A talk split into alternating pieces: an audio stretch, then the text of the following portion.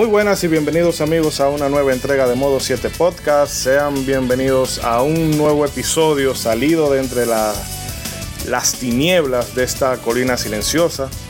Y es que en esta ocasión vamos a estar hablando de, eh, bueno, esa joya de Konami que redefinió el survival horror. Y se trata nada más y nada menos que de Silent Hill.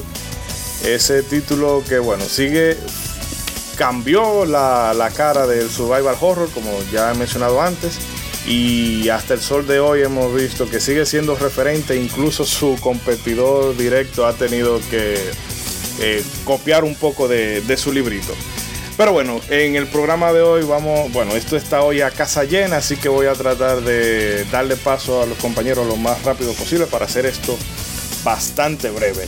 Empiezo por nada más y nada menos que ese célebre personaje, amado por los buenos, temidos por los hombres de mal corazón, Ronzo, el marajá de Capurtala. Ronzo, dígame a ver, ¿cómo está usted?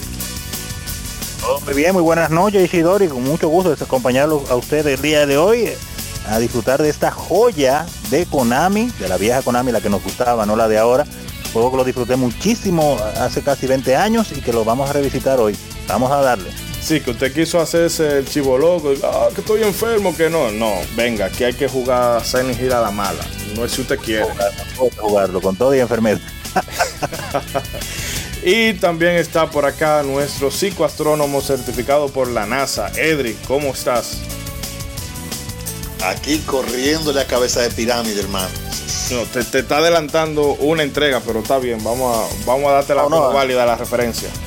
En todo, en todo estoy bien, estoy contento de que tratemos este programa en esta fecha, tú sabes, sí, ¿no? Halloween.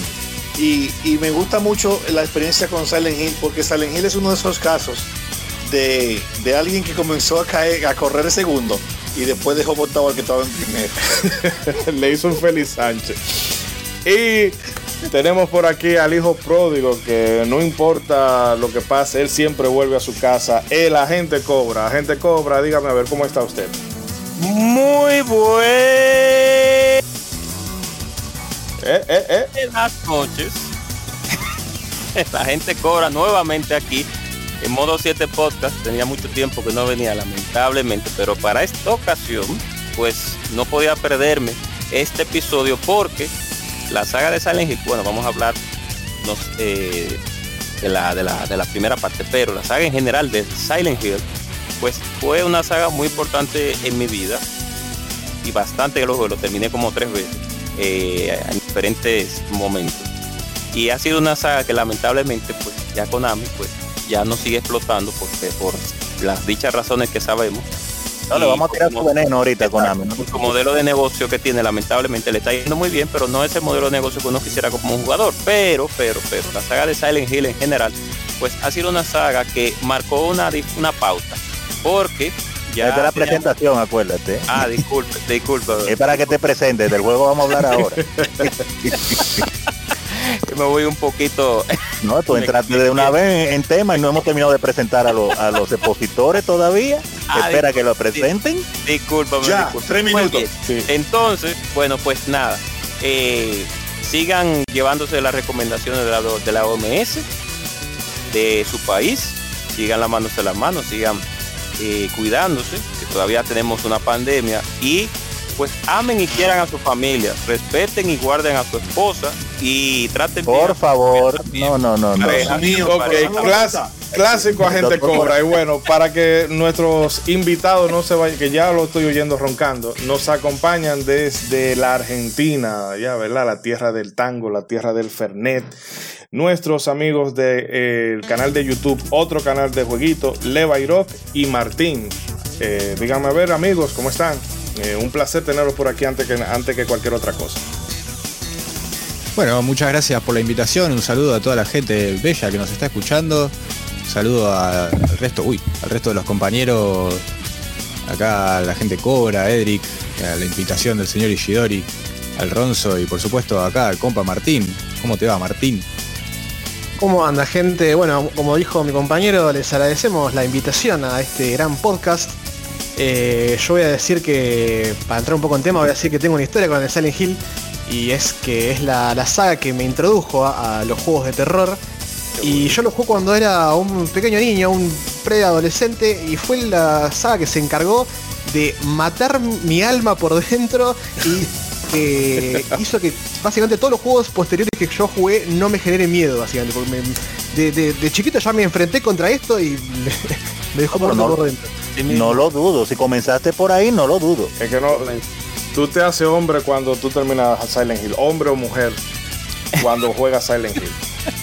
Ya después de ahí tú te preparas para la vida. Nada es capaz de espantarte. Sí, eh, a sinceridad sí. Y bueno, ya hechas las presentaciones, vamos a dar, vamos a dar un corte. Antes que nada, recordarles amigos que muchos de ustedes que nos escuchan, sobre todo en ebooks, eh, nos escuchan. Y algunos no se están suscribiendo, suscríbanse porque yo sé que a veces no todos los temas les pueden interesar de, juegos retro, pero de cuando en cuando es posible que haya un, o le descubramos un juego que ustedes no conocían o toquemos un tema de un juego que sí le interese. Así que por favor suscríbanse, den su comentario, den su like, lo mismo en las demás plataformas.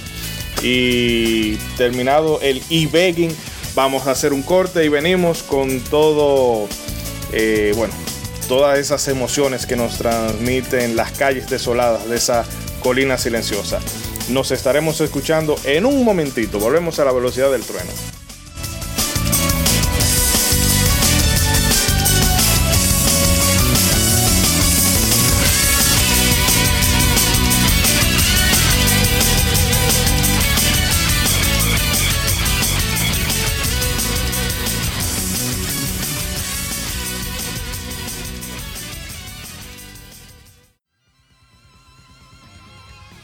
Somos Legión, somos gamers, Legión Gamer Podcast, el gaming nos une.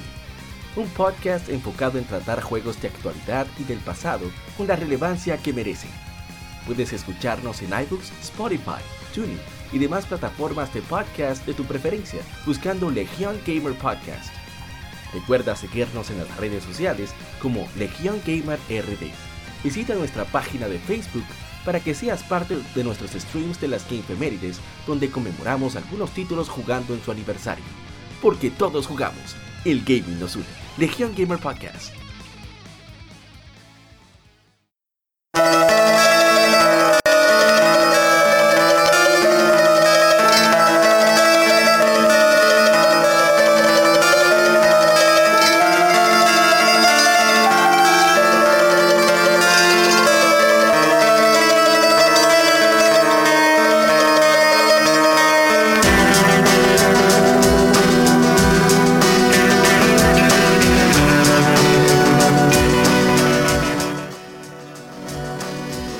Que no se le apriete el culo con esa canción es porque está muerto por dentro. Y bueno, amigos, vamos a entrar rápidamente en materia. Así que, Ronzo, ¿qué nos puede decir, qué nos puede ir contando usted? Bueno, para eh, entrar en materia, como menciona usted, podemos comenzar hablando, pues claro, de Silent Hill. Y para eso tenemos que comenzar un poquito de historia resumida. Eh, podemos decir que si bien los juegos de terror tienen un largo camino recorrido en la historia de los videojuegos, basta obviamente con escuchar en nuestro episodio anterior acá de Modo 7 Podcast, no es hasta la salida del primer Resident Evil en 1996 cuando podemos hablar del survival horror como tal. Esta obra de Capcom inauguraría la edad de oro del género, el cual alcanzaría su mayor esplendor en 1999 con la salida de Silent Hill de Konami. Irónicamente, si se echa la vista atrás, esta obra magna del terror no parecía estar destinada a la grandeza, ya por un par de aspectos que iremos viendo conforme repasemos la historia de este título. Viendo el éxito rotundo de Resident Evil, la gente de Konami decidieron incursionar en este género con la idea de un juego de atmósfera hollywoodense con la clara intención de apelar al público estadounidense. Lo curioso es que para esta labor, la empresa japonesa decide aglomerar a un grupo de empleados parias quienes o habían fracasado en sus proyectos anteriores o simplemente no encajaban para nada en los demás departamentos de Konami. Y es así como se forma el famoso Team Silent, hecho pues precisamente para hacer Silent Hill. Bueno, Esto... sí, no, eh, disculpe. eh, eh, diga, diga, diga.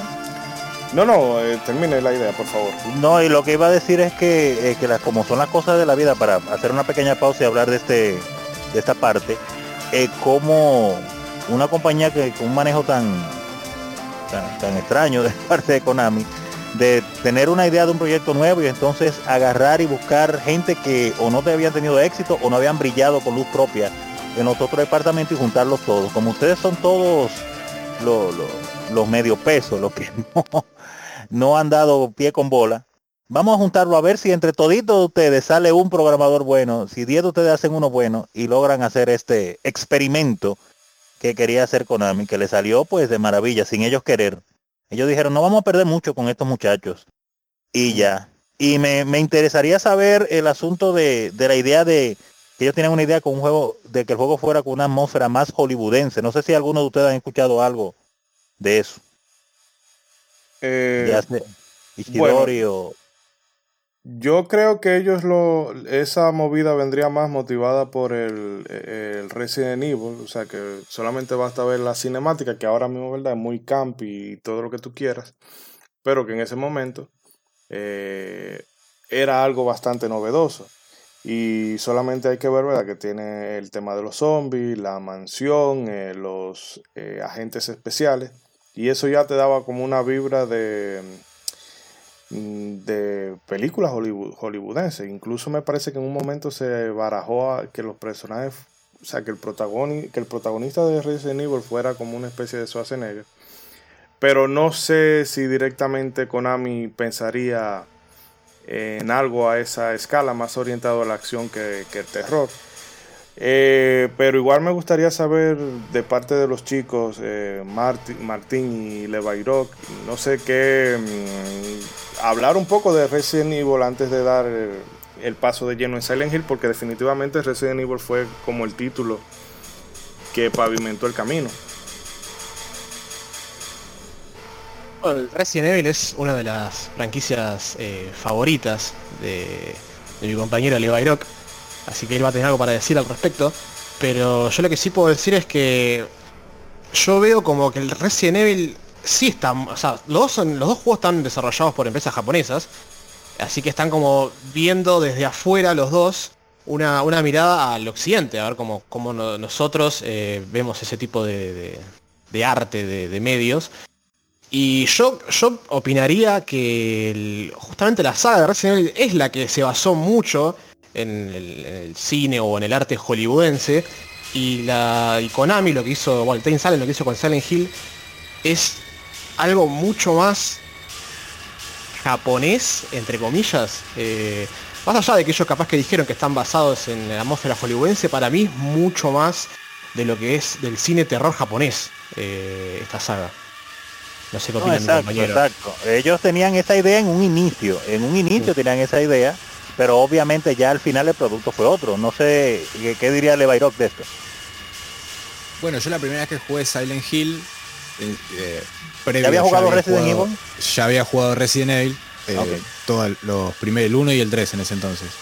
Entonces, empezar el Silent Hill te da esa vibra, el no el movimiento de las cámaras, sí la, la- la colocación de las cámaras fijas, el movimiento del personaje, te da esa vibra fuerte de inspiración del Resident Evil. Pero es verdad, vos empezás a transitar, empezás a caminar esas calles y te das cuenta que en realidad la atmósfera es totalmente distinta.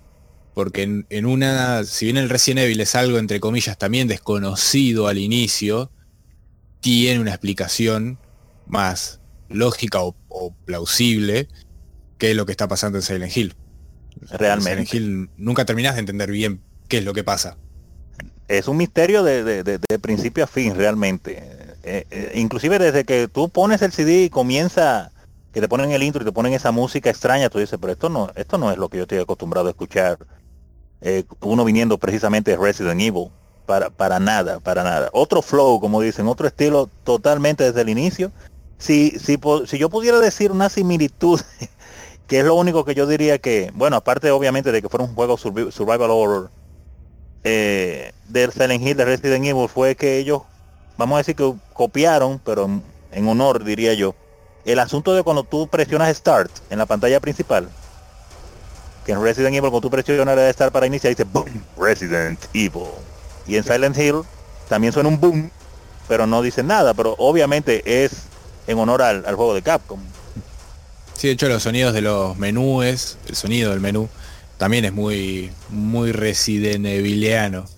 O la forma en que se abren algunas puertas. eh, pero bueno, Bueno, yo lo de las puertas realmente no lo llegué a recordar porque eh, yo, yo- el miedo era tan grande cada vez que yo abría una puerta, yo pensar en qué carajo me podía salir del otro lado. yo no, no lo grabé, no lo grabé. Yo estaba era así, listo para presionar el, el botón de pausa o el del mapa o algo, lo que sea. No morirme del susto. Eh, y Eric, no sé si quiere comentar algo al respecto de este punto. Claro, claro que sí. Bu- Bueno, lo primero que tenemos que saber es diferenciar lo- el, el ambiente de cada saga. Cuando se hablaba, cuando ustedes hablaban de que la saga de Silent Hill en sus inicios iba a tener un, un aspecto más hollywoodense, tenemos que recordar que la saga de Resident Evil pues se trata sobre un virus y una infección y habla sobre los zombies. Y ya estábamos acostumbrados hace mucho tiempo a ver películas pues eh, de- estadounidenses con ese con ese estilo el, el estilo regular de las películas de zombies de los zombies atacando a la persona y etcétera etcétera etcétera. Entonces entonces ya con el estilo que implantó Konami cuando salió la saga de Silent Hill un estilo un poquito más como dice como dijo eh, fue Televario creo que fue eh, o no Martín creo que fue que dijo que habló sobre el aspecto eh, del, del, del miedo eh, psicológico japonés. sí, psicológico japonés. Entonces, porque tenemos que saber que la saga de Resident Evil es un, es- no es un survival horror. Le podría, aunque esté clasificado de esa manera, pero los elementos esenciales de, de la saga de Resident Evil no se tratan tanto en el horror, sino más bien sería en el terror, en el suspenso. Y Silent Hill se fundamenta más en lo que tiene que ver con el horror, con las escenas eh, perturbadoras, porque el, trasfondo que tienen los juegos son muy diferentes. Ahora bien, es por eso que quería aclararlo, no sé si ustedes estén de acuerdo conmigo, pero cuando vemos a Resident Evil, por lo que vemos es una película como eh, la- el amanecer de los muertos, eh, la noche de los muertos, Night of the Living Dead, etcétera, etcétera, la noche de los muertos vivientes. Pero cuando vemos a, a Silent Hill, entonces vemos otra cosa, vemos ya uh, películas ya que se enfrascan no tanto en el suspenso, sino más en el, en el horror, eh, en el horror eh, específico de lo que es no, eh, no especificarte una escena para que tú te asustes, sino eh, eh, adentrarte simplemente a la atmósfera del juego y que ese, ese, ese terror psicológico te vaya absorbiendo. Y por eso es que el juego marca una pauta. Y que, Bueno. Se fue alejando muchísimo de ya de, que- que de ese asunto después de la después de la código Verónica que- no después de la 4 podríamos decir que ya Resident Evil ya no marca eh, vamos a hablar de los remakes no marca como esa pauta como de ese terror eh, Yo no, yo no creo que, que- el primer Resident Evil y, el segundo no sean juegos de survival horror, porque prácticamente ellos fueron los que cimentaron las bases para todos los demás juegos y en el estilo.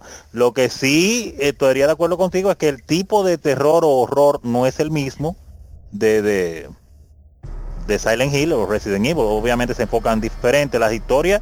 Una es de ciencia ficción con este virus y estas cosas para justificar la existencia de los zombies. Y aunque lleva acción, porque lleva armas y todo eso, el primer Resident Evil y el segundo, pues está más enfocado en, en meterte susto y meterte terror y en, en una ambientación un poquito más, más de eso mismo, horrorífica. Ya después, claro, la saga pues se popularizó bastante y se volvió más de acción que otra cosa, hasta la última parte ahora que han vuelto a lo- al horror y lo han silent utilizado. Bueno, No, hay- Pero no, pero no, no diga que no es survival horror, caramba. Es que la palabra horror eh, y discúlpeme diga diga usted eh, Martín, Martín, diga. Iba a decir que hay una cuestión que es que el Team Silent, eh, porque ya, ah, quería, quería retomar lo que vos habías dicho vos, Eric, eh, la gente cobra, hace un rato, eh, no sabía dónde meterme, Eh, No hable, que es que mm, el Team Silent está muy inspirado en lo que serán los autores de terror eh, occidentales, muy específicamente en Stephen King. Eh, de hecho, ellos usan, eh, como un dato curioso, eh, las calles del, del- del mapa del juego están inspiradas en los de nombres de autores de terror y uno es eh, un seudónimo de Stephen King. Pero bueno, eso no es lo que quería decir. Eh, Era que Richard, Richard Bachman. Era, o Sí, sea, la calle, Bachman. Bach- la, la calle Bachman. Es en- Oh, en por eso era. Claro, sí. Y hay una cosa que decía Stephen King es que hay tres tipos de terror, o sea, tres tipos de, de modos de asustar. Y los dos últimos que son los que estábamos diciendo vos, el terror y el horror. El terror sería lo poco natural, lo que no debería existir, lo que debe estar ahí y por eso te asusta como los zombies. Y el horror es el, el- el elemento que usa el Silent Hill. Por eso que, como decías vos, son dos juegos muy distintos en cómo te asustan. El horror es eh, sentir la respiración de alguien en la nuca. Estás seguro de que te están por, por, por agarrar. Y cuando te das vuelta no hay nada, no hay nadie. Nunca hubo nadie en realidad. Estuvo en tu mente eso- todo el tiempo. Y eso, y claro, y eso es esa, esa- ese terror psicológico es algo que Silent Hill usa pero tremendamente con el tema del- de los efectos de sonido. Eh, Sí. Lo tiene muy, muy eh, o sea, lo, ti- lo tiene muy calado, lo tiene muy aprendido. La- como, La como- tiene atada, decimos nosotros. Claro, sí. Y yo creo que incluso Resident Evil, el aspecto, el primero, por bueno, primero y segundo, el aspecto survivor lo tienen más eh, presente porque en Resident Evil un disparo, tú tienes que hacer que ese disparo cuente. Eh, en Silent Hill, por lo menos en el modo normal, tú puedes acabar con una cantidad obscena de balas. Y tú te puedes poner a dispararle a todo lo que se mueva. Y aún así eh, tú vas a tener bastante municiones y forma de, de curarte. Que eso Y yo la- creo las, que es... mili- las armas melee funcionan. Exacto, que eso te digo en, en- el aspecto de sobrevivencia ya no lo tiene tan, tan, tan presente. Eh, pero desde luego son dos tipos de, de horrores diferentes, como ha comentado nuestro amigo Martín. Pero Ronald, yo creo que podemos ir avanzando un poco más de camino para ir ampliando la, la discusión. Así que Sí, sí. cuéntenos más cositas. Claro, así después ya podemos hablar más libre. Vamos a avanzar con el. Como estábamos hablando hace un ratito, pues hablábamos de la formación del equipo del Team Silent, del equipo Silent, formado pues los parias de la compañía, la gente que nadie quería cerca porque traía mala suerte, los proyectos no se le daban buenos. Y bueno, pues tenemos que hablar que eh, la persona que quedó con el cargo de dirección del, del proyecto sorpresa y misterioso fue Keiichiro Toyama, que fue una gran sorpresa para él, ya que él nunca había trabajado de director y de repente, no, tú eres el director, dale para allá. Tampoco tenía mucha experiencia con el tema del horror, pero se dedicó a investigar sobre el particular, combinándolo con sus otras pasiones, que son la ufología, la ciencia que estudian los, los objetos voladores no identificados, lo oculto y el cine, eh, específicamente tanto de David Lynch como de David Cronenberg cosas que influenciaron mucho el desarrollo de Silent Hill. Se nota que investigó bastante. En un inicio, el equipo no tenía mucha idea de cómo proceder con Silent Hill, lo que provocó que los ejecutivos de la compañía perdieran todavía más la fe en el proyecto. Eventualmente, el Team Silent desechó los planes iniciales sugeridos por Konami y se enfocaron en hacer un título que apelara más a las emociones del jugador. Y vaya que lo hicieron. Debido a que el presupuesto y la filosofía de la producción era aún la propia de un juego de 2D, el equipo tuvo mucha libertad artística. Eso quiere decir que le dieron poco cuarto. La idea que se asumió de base fue la de miedo a lo desconocido, con una trama vaga y a veces contradictoria. Toyama creaba los escenarios del juego, mientras que Hiroyuki Owaku escribía los textos para los puzzles. Mientras tanto, el pueblo de Silent Hill se concibió como un pequeño pueblo estadounidense, tomando inspiración de la literatura y filmografía de Occidente. Definitivamente lo que ustedes pues eh, mencionaban, inspirado en, en varios escritores de Estados Unidos de horror, como el caso de Stephen King, que no sabía que ese era uno de sus seudónimos, el de, el de Richard Bachman, que estaba tratando de identificar las calles ahora nuevamente y no, no las recordaba. Pero me, me parece interesante que la persona que casualmente ponen de director para hacer el juego, la gente de Konami, era una persona pues a- a- que le gustaba el asunto de, lo- de los extraterrestres y lo oculto. Entonces ya sin darse cuenta y sin nunca haber sido director, pues este, ese joven Keiichiro Toyama eh, cayó como anillo al dedo porque hizo su tarea bien hecha Y como mencionan ahí lo que mencionábamos hace un rato, que el juego tenía que estarse inspirando eh, el estilo hollywoodense, pero como mencionan ellos, esa fue la idea inicial, pero luego de que la compañía pues le dijo, ay hombre, nosotros no creemos que ustedes van a, a lograr nada, denle para allá. Y le pusieron un presupuesto de un juego 2D a un juego 3D, pues ellos dijeron, vamos a hacer lo que queramos, porque total, no hay mucho que hacer y no nos tiene mucha fe. Desecharon eh, las ideas que Konami le había dado, que seguro eran copy-paste de Resident Evil, y se fueron por lo suyo. Definitivamente tuvieron mucha libertad artística. Y también por lo que estábamos hablando, mira, como lo mencionan acá, que la idea base fue lo del miedo a lo desconocido. Y vaya que lo lograron, vaya que jugaron con eso eh, de una manera eh, increíble. Bueno, no sé si ustedes recuerdan, eh, aprovechando ahora, estamos hablando de este asunto del miedo a lo desconocido, uno de los, para mí, los mejores ejemplos que tiene eso, que es el, el chiste que ellos hicieron con uno, jugando con uno con el, en la escuela, cuando uno entra al cuarto donde están los casilleros, con la gaveta que está temblando, que hay tum tum tum tum, como que algo quiere salir. Martín, Sí. ¿recuerda esa? Sí, o sea, de, de hecho, voy a decir que a mí me daba menos miedo el juego cuando yo estaba viendo al monstruo. Una vez que vos ves al monstruo y lo estás apuntando, ahí es cuando el juego está más tranquilo. El miedo del juego es cuando vos tenés que abrir una puerta, la abrís y no y está todo oscuro, no sabes qué va a pasar. Eh, tenés, más cagazo de abrir una puerta que de, enfrentarte con los monstruos. Y sí, me acuerdo, me acuerdo de esa parte de la escuela. De hecho, porque lo jugamos hace muy poco, el juego el- lo jugamos hace un par de semanas. Y uno se esperaría en un juego más eh, hollywoodense como hace Resident Evil, algo hubiera pasado con eso. O sea, hubiera caído un enemigo, hubiera... No sé, tendrías un ítem que vos tenés que agarrar y vos no querés acercarte. No, acá no pasa absolutamente nada. Es, está hecho para que vos pienses que va a pasar algo y te lo estés esperando y te estés decir acá me van a fajar, acá me van a ligar, pero no pasa nada. Jugando, jugando con, con- con- con la mente de la gente. No, ellos ahí juegan con una. Es como los ilusionistas.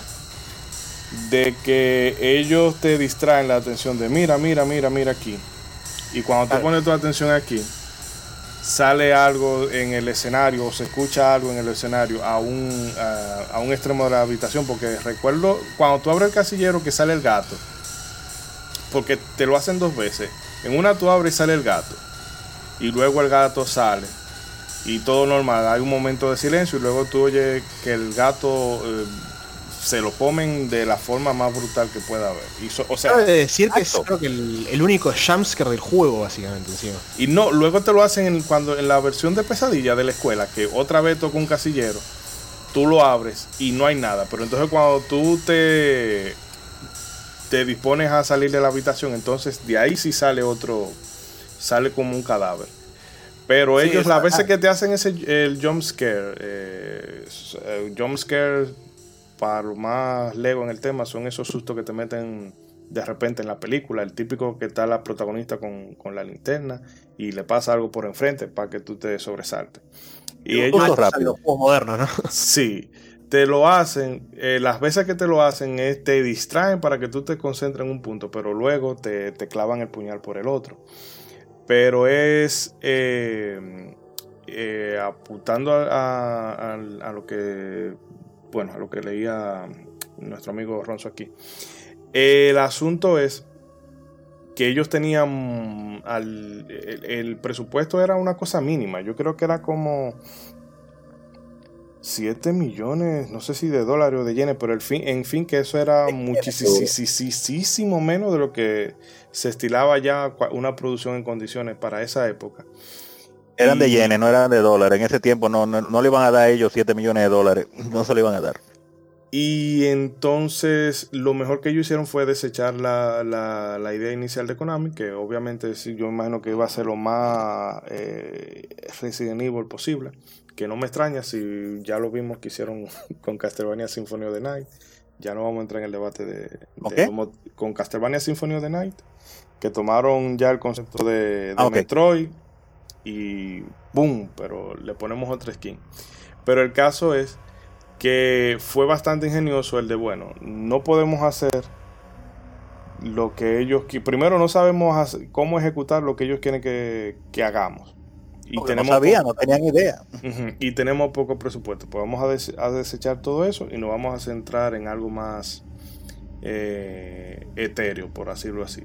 Que no sé si ustedes, alguno, no sé si tanto Martín o Levirock, habrán sido fans de Twin Peaks. Yo esa serie no la vi, pero sí tengo como referencia de que es una de las, de, de las inspiraciones más fuertes que tuvo X-File.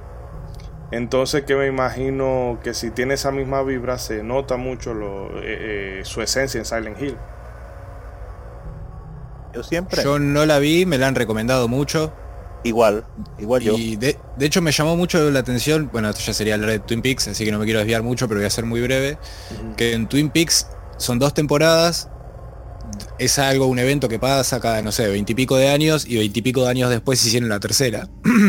Uh, con eso- Entonces con eso me llamó, me llamó mucho más la atención verla. Este, pero sí, con esto que algo que quiero vincular, ¿no? Ellos laburan con el miedo a lo desconocido.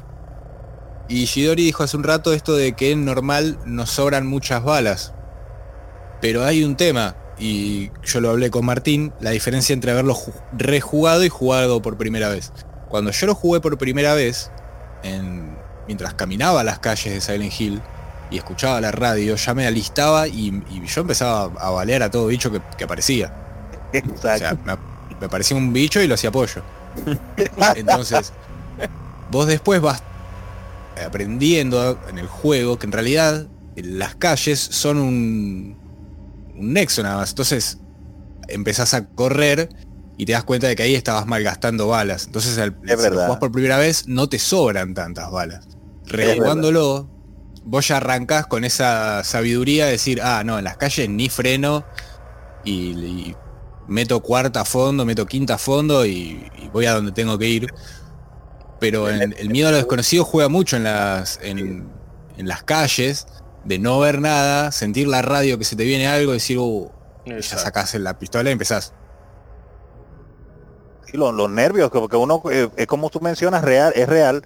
Eh, la primera vez que uno juega ese juego y uno sale a la calle, el- la radio te vuelve loco todo el tiempo, te vuelve loco, tú te pones nervioso y es un recurso psicológico. Tú quieres acabar con lo que sea que está haciendo ese ruido y tú gastas a municiones de masa queriendo acabar con enemigos que no te dejan eh, pues investigar el pueblo completo porque quieres investigarlo porque no lo conoces, quieres saber qué es lo que hay, a dónde tienes que ir, ya que te dan pocas indicaciones y lo que sea que haya en el medio, pues tú lo rellenas de plomo, que es la, es la forma más segura de tú atacarlo, porque eh, cuando tú llegas te dan una pistola y un cuchillo. Ajá, me voy a poner a usar el cuchillo. Nunca en la vida, yeca.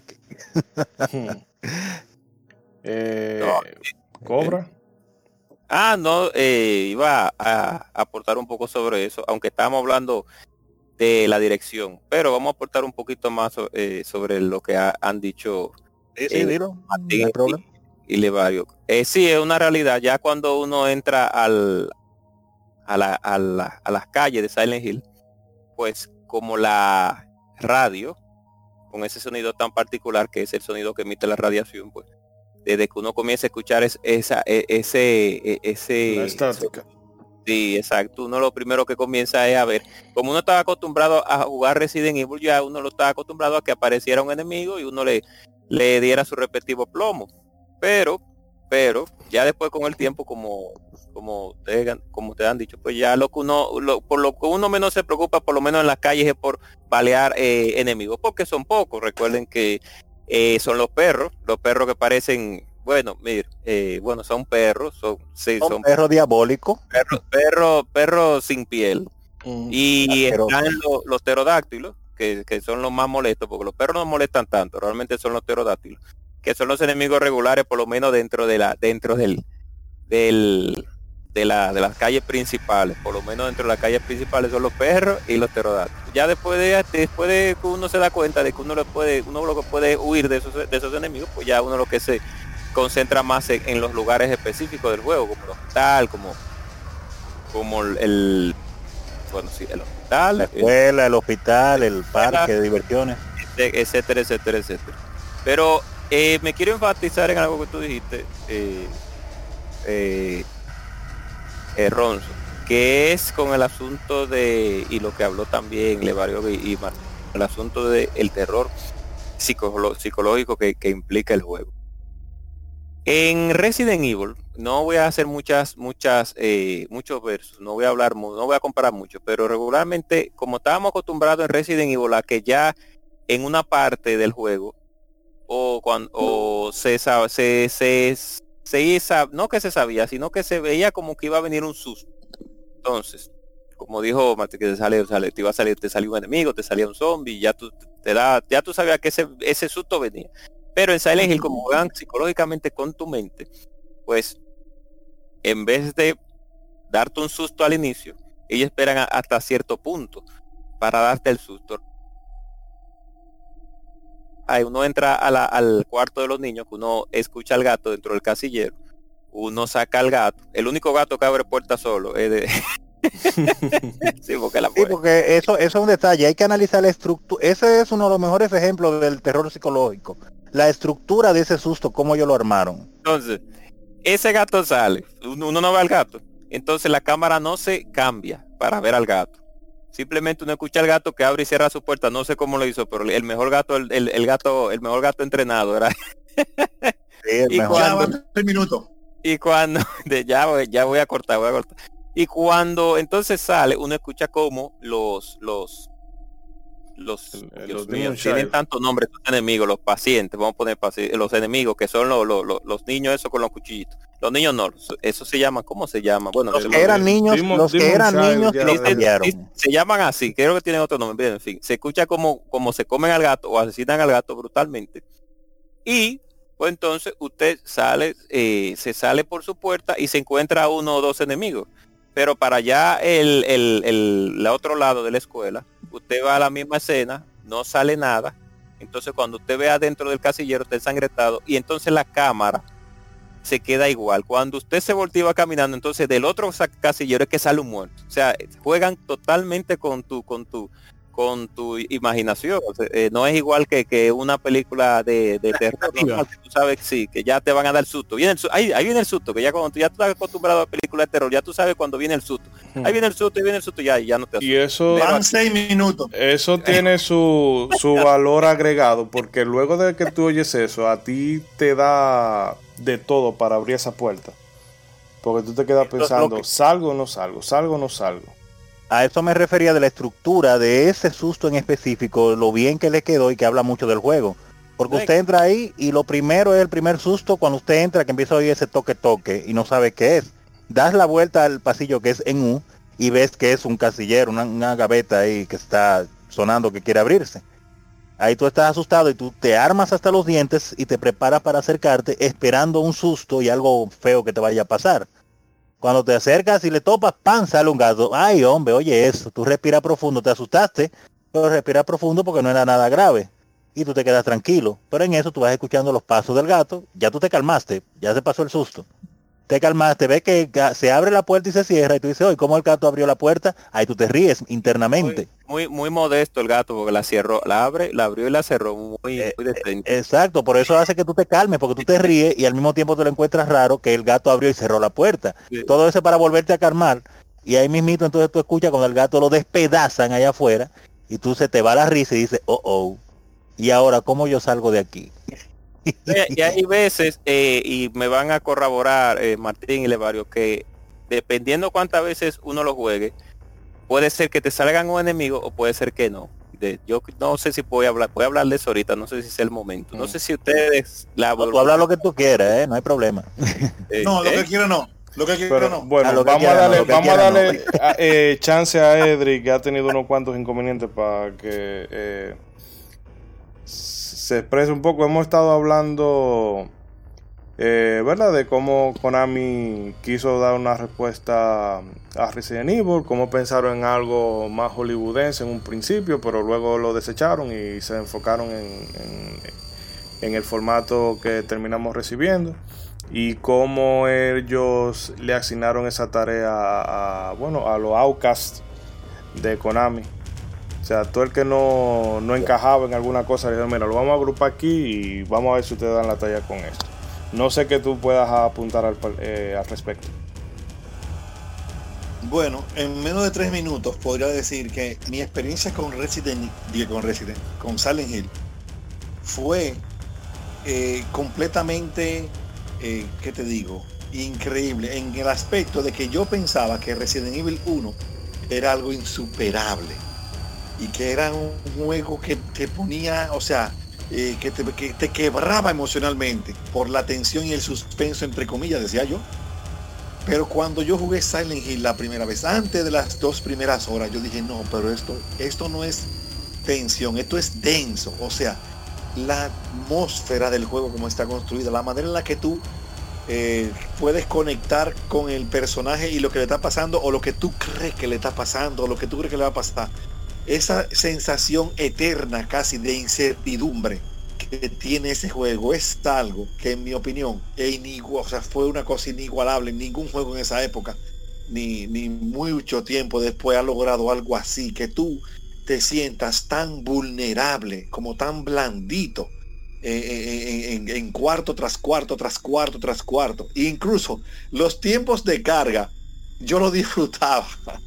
Porque te ponían así como más, como Dios mío, ¿qué va a pasar? ¿Qué viene ahí? ¿Qué viene allá? Guay. O sea, a mí me encantó eh, Silent porque comenzó a correr de segundo y reformuló el concepto tan fuerte que obligó al que estaba en primero cambiar y hice más un chingue esta población porque no, no había forma de competir con ese con ese con esa con ese thriller psicológico así como con la manera en la que salen ese se, se metía en tu mente conozco personas y no una ni dos eh, como cuatro o cinco. Conozco personas que abandonaron el juego. Yo no conozco a nadie jugador que haya abandonado a Resident Evil.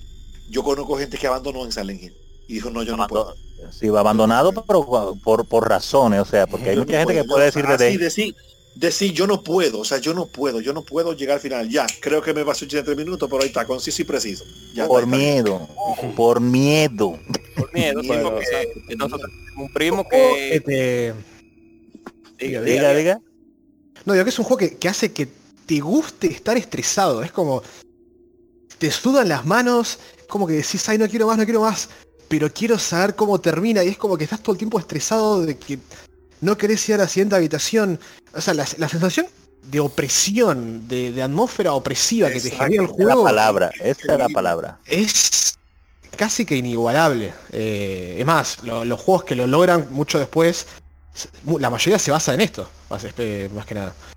De hecho hay algo que yo le dije a Martín jugándolo, eh, no es solamente. Porque yo al principio decía, bueno, lo juego de noche, así le doy atmósfera al juego. Pero tenía, tenía que terminarlo.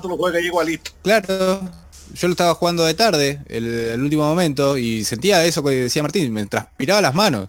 Y de, día, la luz. Y el, juego logra que vos estés todo duro, todo tenso, eh, todo transpirada las manos, ahí que decís, te mando, no me mando, ay, me la van a redar acá si me mando, y ya fue, me mando igual.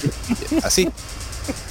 Sí, pero es, es, así, este, eh, bueno, la gente cobra puede mencionar que cuando eh, siendo jóvenes comenzamos a jugar ese juego, pues al principio uno lo jugaba de noche. Pero después eh, la gente cobra puso su horario a las 12 del mediodía y a esa hora era que jugaba. A esa hora que era, yo jugaba y no sé si vamos, bueno, no sé si puedo decir esto, pero eh, una cosa de las que me gusta eh, de ese juego, una de las cosas que más me gustaron, que también la tiene la parte 2, es que yo no sé si ustedes se dieron cuenta, como vuelvo y digo, eh, no sé si, si Martín me van a corroborar, pero vuelvo y lo digo, cuando tú juegas ese juego la primera vez y lo terminas, y lo vuelves a jugar la segunda vez o la tercera, hay cosas, aspectos que cambian dentro del juego hay enemigos que no salen donde, donde tienen que salir y hay e, eventos que no salen donde tienen que donde tienen que estar. Voy a poner un ejemplo rápido. Hay una escena cuando, donde uno entra a un baño, uno tiene que pasar de un baño a otro. Que uno tiene que seleccionar un, no sé si es un medallón, no me recuerdo. Entonces, la primera vez que yo jugué eh, el juego, cuando entré al baño, que no te ponen, de, tú no puedes entrar dentro de los baños porque una imagen digitalizada. Ustedes saben que en ese tiempo la, la, la poca capacidad eh, Se usaban las digitalizaciones para los fondos. Las digitalizaciones de escenario. Que iba a hablar sobre los aspectos técnicos, no sé cuándo puedo hablar de los aspectos técnicos del juego, pero... Más tarde hablamos, pero termina la idea que estabas diciendo de, de los enemigos. Exacto, entonces cuando la jugué la primera vez, entré y salí del baño Entonces cuando la jugué la segunda vez, antes de esa, antes de ir al otro baño, ahí mismito se escuchó un lloriqueo de un niño dentro del baño. y eso fue a las 12 del día. Y a mí se me engrifó todo el cuerpo. Y ahí mismito yo agarré, tranquilo, grabé el juego y apagué mi PlayStation y me fui de ahí. Pero bueno. Encontraste el botón de reset rápido, el botón de Sí, power. apagué grabé, apagué y me fui. Y me fui para... eran las 12 del día, literalmente. Y yo agarré, lo apagué. Y de ese susto tan grande, a las 12 del día ahogándolo. Y apagué, grabé, apagué y me fui a, a- a despejar la mente. Pues, Eh, pero bueno, No, vamos, vamos. Yo lo jugué dos veces. No, por favor. Sí. Digo, bueno, Ronzo, vamos a ir eh, para ir ganando un poquito de tiempo Ah, y- seguir ampliando un poco el debate. Eh, continúa. Claro, claro, claro.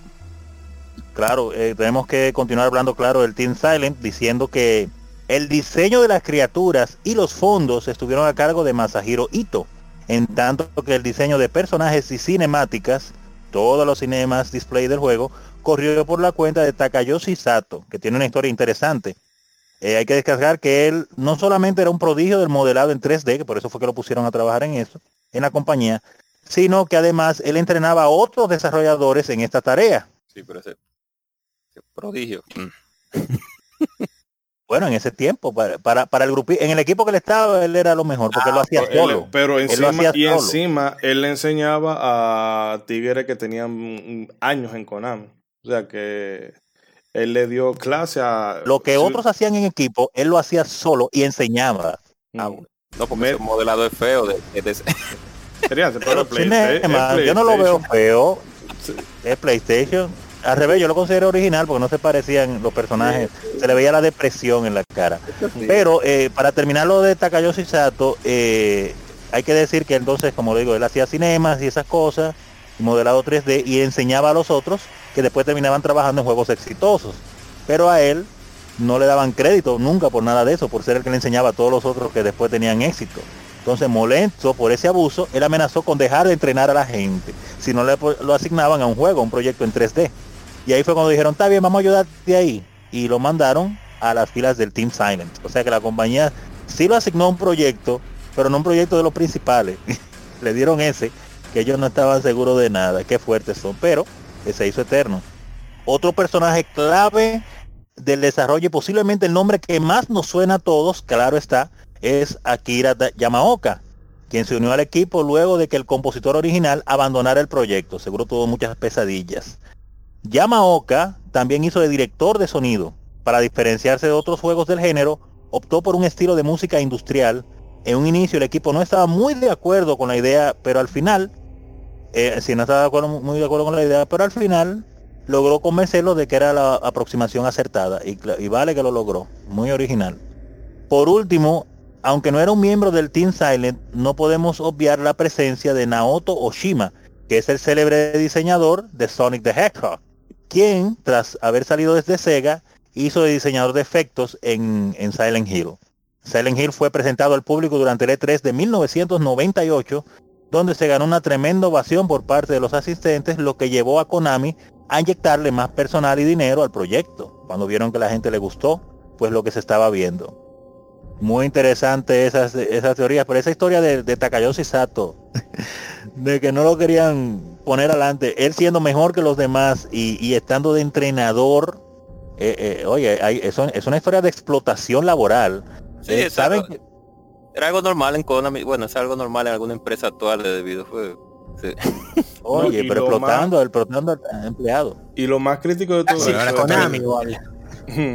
que él hacía, un dato breve, que él hacía la cinemática, él solo, ¿verdad? De hecho, él estaba con muchas otras cosas, pero eh, cuando Toyama vio eh, cómo trabajaba el tipo la, los, la CGI, le dijeron, mira, no haga más nada, encárgate de eso.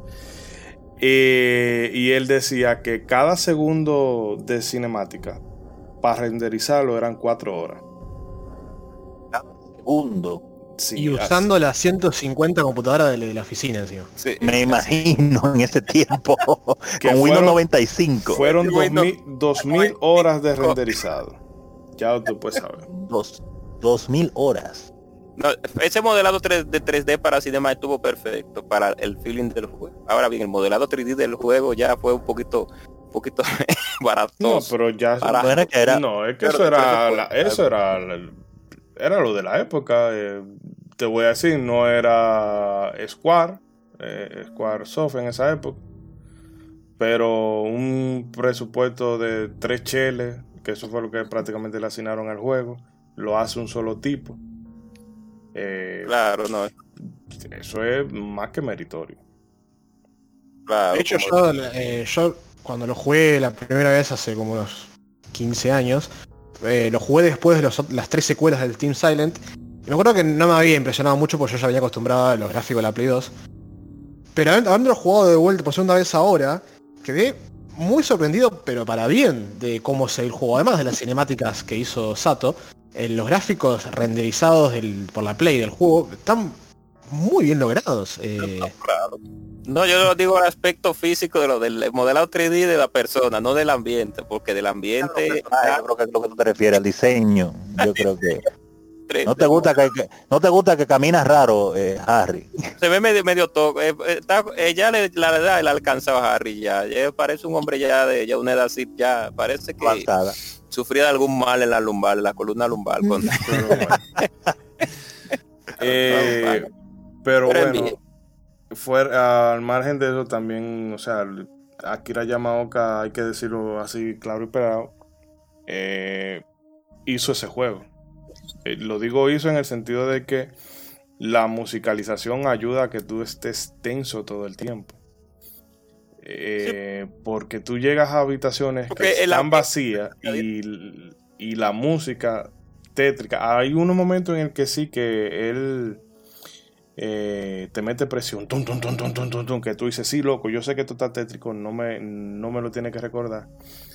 Pero eso... eh, Es adrede, ¿eh? Es adrede. Sí, esa, esa decisión que él tomó de, bueno, vamos a hacer algún sonido más industrial, que no sea tan melódico, es lo que te, te mantiene todo el tiempo en, en vilo. Y encima, el tema de la radio, que él decía en una entrevista, no recuerdo con qué, fue con un medio mexicano, recuerdo, que él decía que la radio estaba como un recordatorio constante de que tú tenías que sentir miedo en este lugar. Y Sí, o sea, cada vez que tú oyes en la radio, yo en, en esta vuelta, yo le entraba a tiro a todo lo que me encontraba, era precisamente para que la radio se callara. de hecho, pues decía al apagar el, el, el foco también y apagar la radio, la radio se apaga. Eh, mira, escúchame, escúchame, pero eh, Yo Martín, no, yo no me acordaba. Martín, ¿usted, ¿usted apagaba la radio? No, no, jamás. Ah, no, No, pensé que había ¿cómo apagar la radio? No, que lo- escuché loco. Se puede apagar la radio. Si sos medio masoquista, la apagás, qué sé yo. eh. No, porque pensé que escuché eso. Dije, no, no, ¿cómo que apagó la radio? No, nadie en su sano juicio podría apagar la radio. Foco- ni el foco ni la radio se apagaban. Ojo, el foco sí, ¿eh? El foco te lo compro. Yo lo usaba, como se podía ver algo, yo antes de entrar en algunas puertas, cuando me acordaba en lugares cerrados, trataba de apagar la luz para que no se me vengan encima enseguida, más que nada las enfermeras en el hospital. Mm. Eso es, Entonces la mira. apagaba, le daba de atrás a la enfermera, la machacaba ahí y ahí después sí prendía la luz. Pero muchas veces cuando abrías un lugar, las tenías muy cerca, se te venían al humo. Eh, yo quería comentar algo respecto ahí a lo que dijo Ronzo. que explicaba lo de que al principio el eh, Yamaoka lleva la música y se la rechazan. Es porque pensaban, como el tipo dijo, el tipo hizo la música, yo soy músico entonces me, me traté de buscar eso. De hecho busqué mucho cómo se, cómo se grabó. Me volví loco buscando cómo se grabó, que es algo que me encanta saber eso. Y no encontré nada específico de cómo es el, el proceso de grabación. Pero bueno, es ver música, es chapa, ruido de chapa. Y el tipo compuso la música conocer los niveles. El tipo dijo, ¿Cómo? bueno, a ver, vamos a, a ver, es un juego de terror esto, sí, bueno, a ver, vamos a hacer esto. Presenta la música al, al resto del equipo, y el resto del equipo se pensó que era un bug, o sea, que era un error. Que, que había, que, no sé, que se le había corrompido el archivo al chabón, y dice, no, no, esta es la música. Porque ¿En quiero- serio? que quiero en- en llevar el, el sonido así, para esto, esto y esto, y cuando se los explicó todo, ahí es que el Team Silent le dice, ah, che, el loco este tiene razón, vamos a hacerlo así. Claro, porque usted que es músico, Martín, usted se dio, ah, se dio cuenta Eh. que la- las partituras de, de Resident Evil, muchas son de piano, muchas son clásicas. Cuando uno entra a un, a un a un cuarto le ponen una musicalización Agradables. agradable, regularmente Creo que lo estaba hablando Leo Loki igual. Exacto. Entonces, en Silent Hill no te ponen una musicalización como tal, lo que te ponen son efectos de sonido. Y esos efectos de sonido, dependiendo del lugar, lo hacen una música, pero no es una música, no es una composición como tal, sino es un siento un poco perturbado. Un ejemplo, como como como hay escenas que nada más son el ta ta ta ta ta, ta, y tú Sí, dices, pero hay parte, hay nada. parte que sí tienen música, hay parte que sí tienen música, son, son variadas, hay algunas que no y otras que sí. sí, pero no hecho- como una musicalización a- como tal, no como una composición, sino sino eh, melodía. Puede ser que sea una Yo diría melodía, que sí, pero no bueno, eh, ya que tenemos aquí al Deja que el experto hable, deja que el Sí. experto hable. no explique, pero yo creo que sí son composiciones, lo que quizás no son eh, muy melodiosas, vamos a decirlo así, en, en términos eh, de desconocedor de la música. Es que sí son composiciones. O sea, si siendo estrictos son composiciones. Hay una una línea melódica, pero es totalmente antinatural. De hecho, Una, una, una composición lo que busca por general es generarte alguna sensación, algún sentimiento y en, en ese sentido la- se aplica a la, a la- a música de Silent Hill porque la, sensación que te busca generar es la de, como decíamos antes, opresión, incomodidad, vulnerabilidad, sentirte como que como que no perteneces ahí.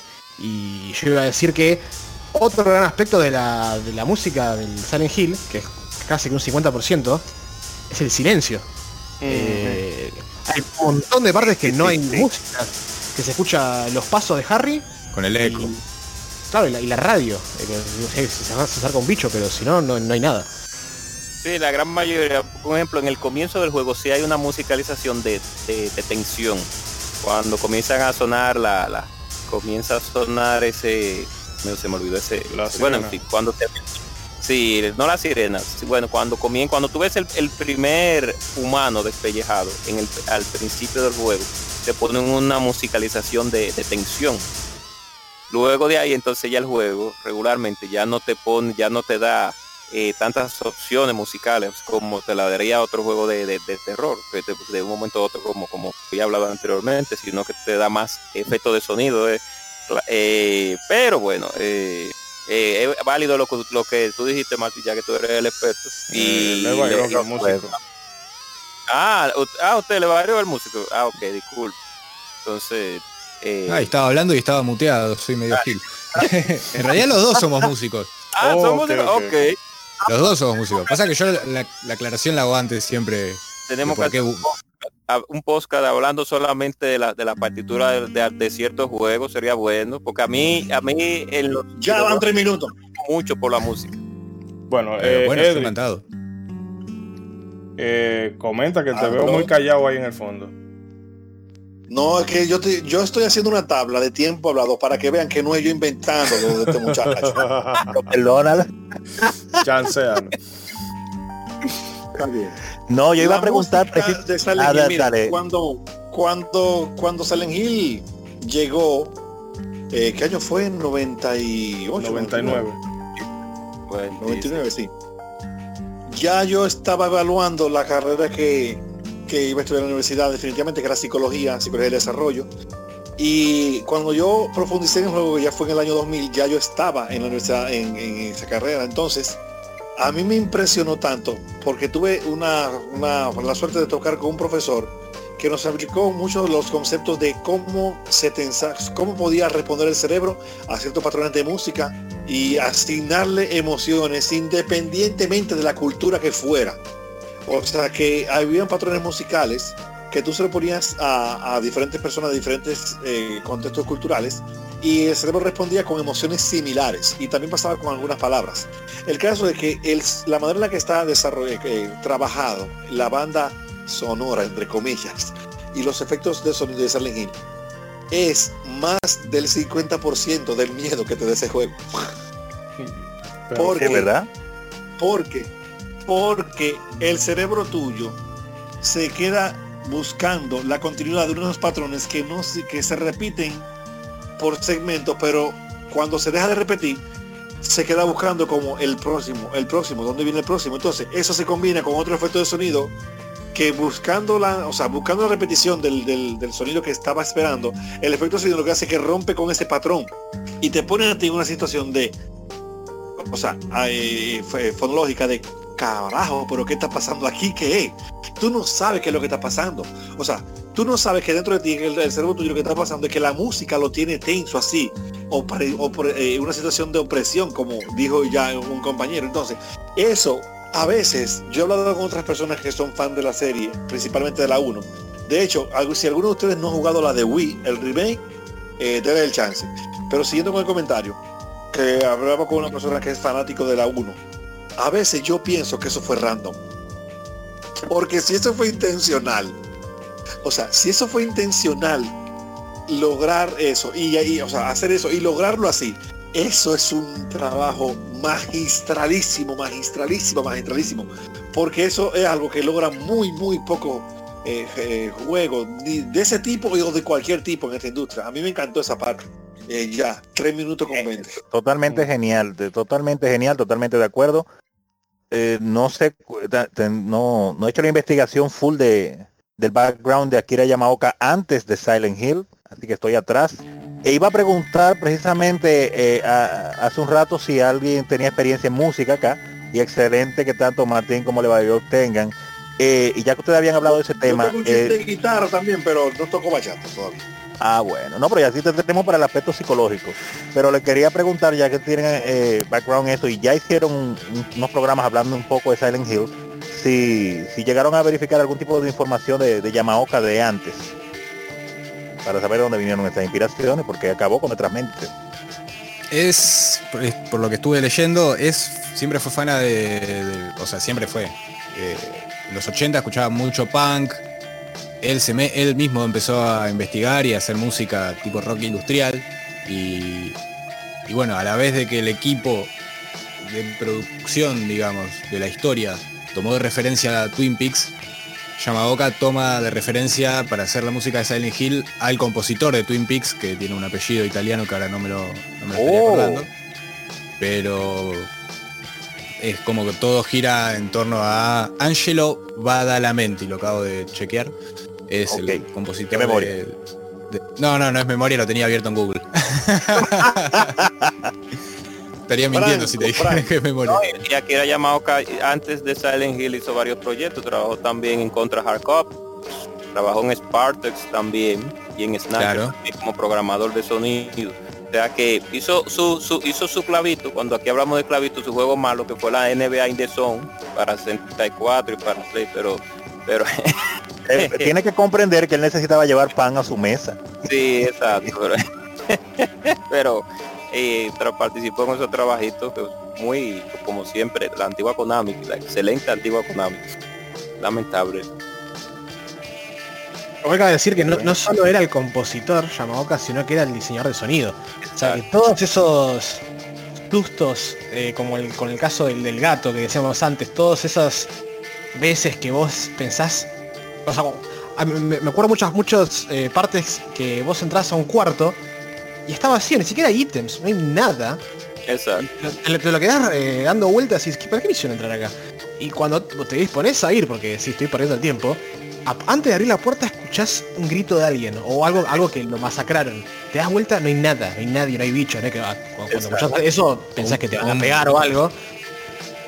Sí, un Eh, vidrio roto o algo que también hablábamos con Martín. De repente entras a una habitación y te ponen la música al re palo, tipo pa, pa, pa, pa, pa. Y decís, acá me la recontra dan, acá me la recontra dan, soy re pollo acá, hermano, estoy re regalado.